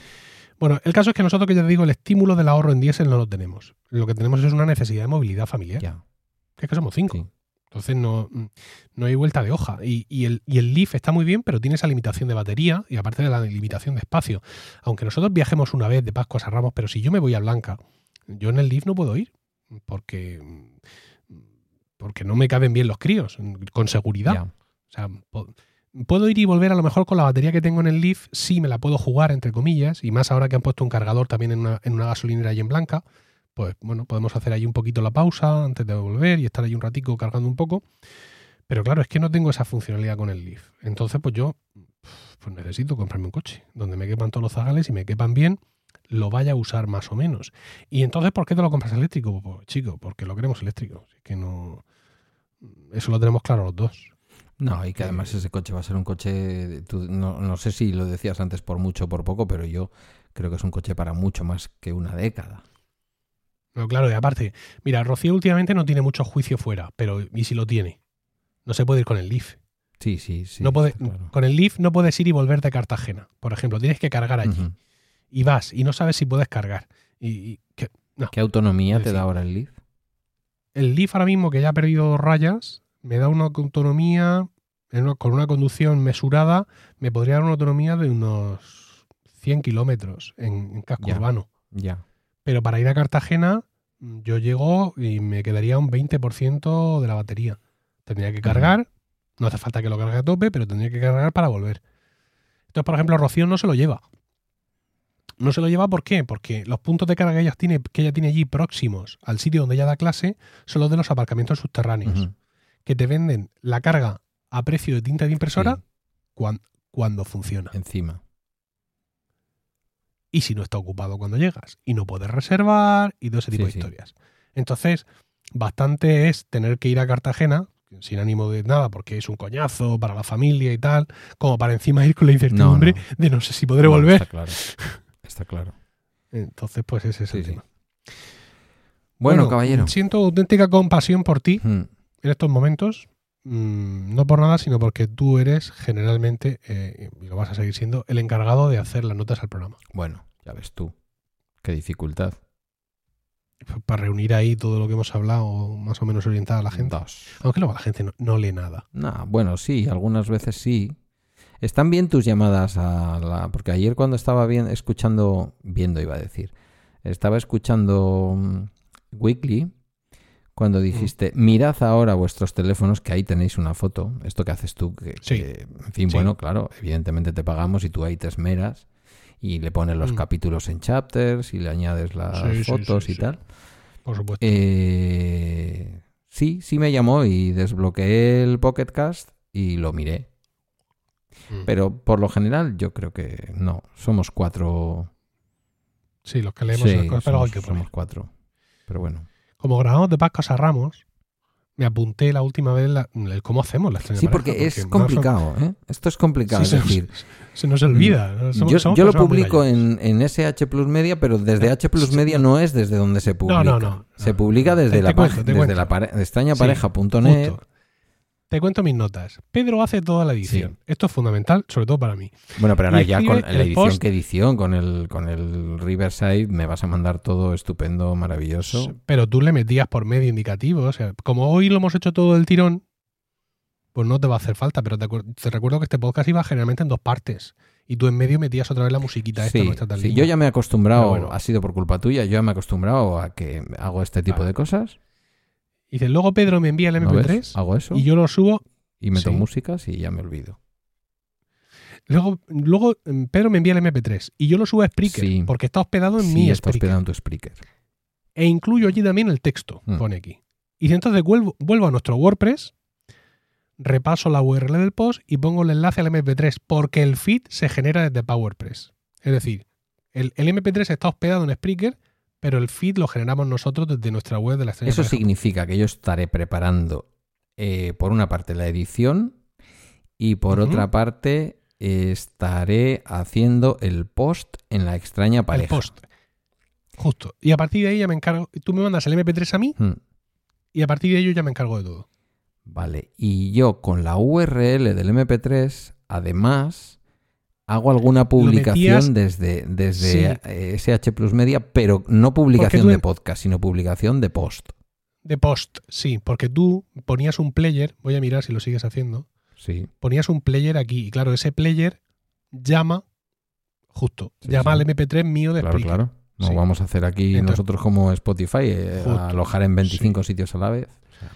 Sí. Vamos a hacer una cosa con Riverside, si te Venga. parece, me, me da igual que esté grabado, y es que en vez de yo descargarme los audios y enviártelos, voy a ver si tengo forma de darte acceso directamente para que te los descargues tú. Mm, De dos formas. Compartiéndote una URL de esos audios que sea pública, que creo que existe, sí, o si no, dándote acceso a, como productor.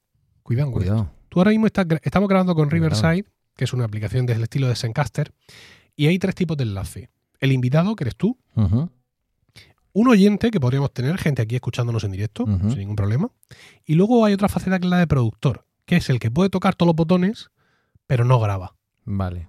No se le ve en ningún momento. Entonces vamos a ver si con el, si o bien hay un enlace directo público para que tú te descargues los, los- los archivos de audio, o bien con un enlace de productor tú puedes entrar hasta la cocina y descargarte. Ok, Y ya en el próximo promo podcast cuento cómo, perfecto. cómo funciona el tema. Perfecto. ¿Vale?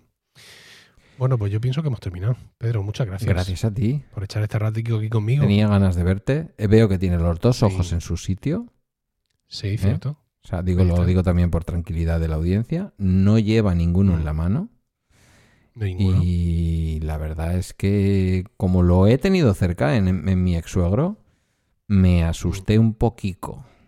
Me asusté sí, yo también me asusté un mucho. Me asusté un mucho. Lo que pasa es que, bueno, fui muy prudente, te mandé un mensaje muy, muy, muy escueto porque digo, no tiene otra cosa que hacer este hombre que ponerse a responder a todo el amor de la podcastfera y de Twitter eh, pero ahora que ya ha pasado y que estás tranquilo y que sabes que ha salido todo mm. bien, te digo, me acojoné un poquito, ¿eh? Sí, yo también he tenido mucha suerte porque fue medio jodido, pero me lo pillaron bien y habéis sido, habéis sido todos muy amables y, muy cariñosos y el, vuestro aliento en la distancia ha sido fundamental para recuperarme anímicamente sobre todo, que también era una recuperación que, había que hacer. Pues nada más, eh, dos, solo dos podcasts en 2021 pero espero que hayan sido, que hayan sido suficientes y que estas dos horas que os damos hoy, pues chicos, os hayan compensado por la ausencia de, de, programas. Dice Nacho Cerrado en Twitter, el vuestro es mi podcast favorito para escuchar en invierno con las patas metidas en el brasero. Qué alegría si grabáis. Bueno, pues Nacho y el resto de oyentes, esperamos que, que lo hayáis disfrutado y hasta el próximo capítulo que esperamos que no se nos vaya tan largo, ¿verdad, Pedro? Pues esperemos que no, esperemos que publiques tu libro y que todo vaya bien en el 2022. Como es el momento el que es del año, pues hay una cosa que no podemos dejar de hacer desde, desde la extraña pareja. Y es desearos de todísimo corazón, de todísimo corazón, porque Estáis los que escucháis un podcast de uno, el podcast del otro, los que nos escucháis a los dos, los que estáis suscritos a Weekly, los que no estáis suscritos a Weekly. Pero yo creo que entre la audiencia de la extraña pareja hay una especie de... ¿Sabes ese café con crema especial con un toque de especias que te ponen en no sé dónde? Esa es la audiencia de la extraña pareja. Así que, ¿qué os vamos a desear para el 2022? Que, bueno, pues todo lo mejor y ojalá que con nosotros y con la audiencia para el resto de este puñetero planeta que llevamos un par de añitos un poquito complicados. Así que muchísimo cariño y muchísimo amor para el 22. Pues eso, un abrazo para todos y hasta la próxima.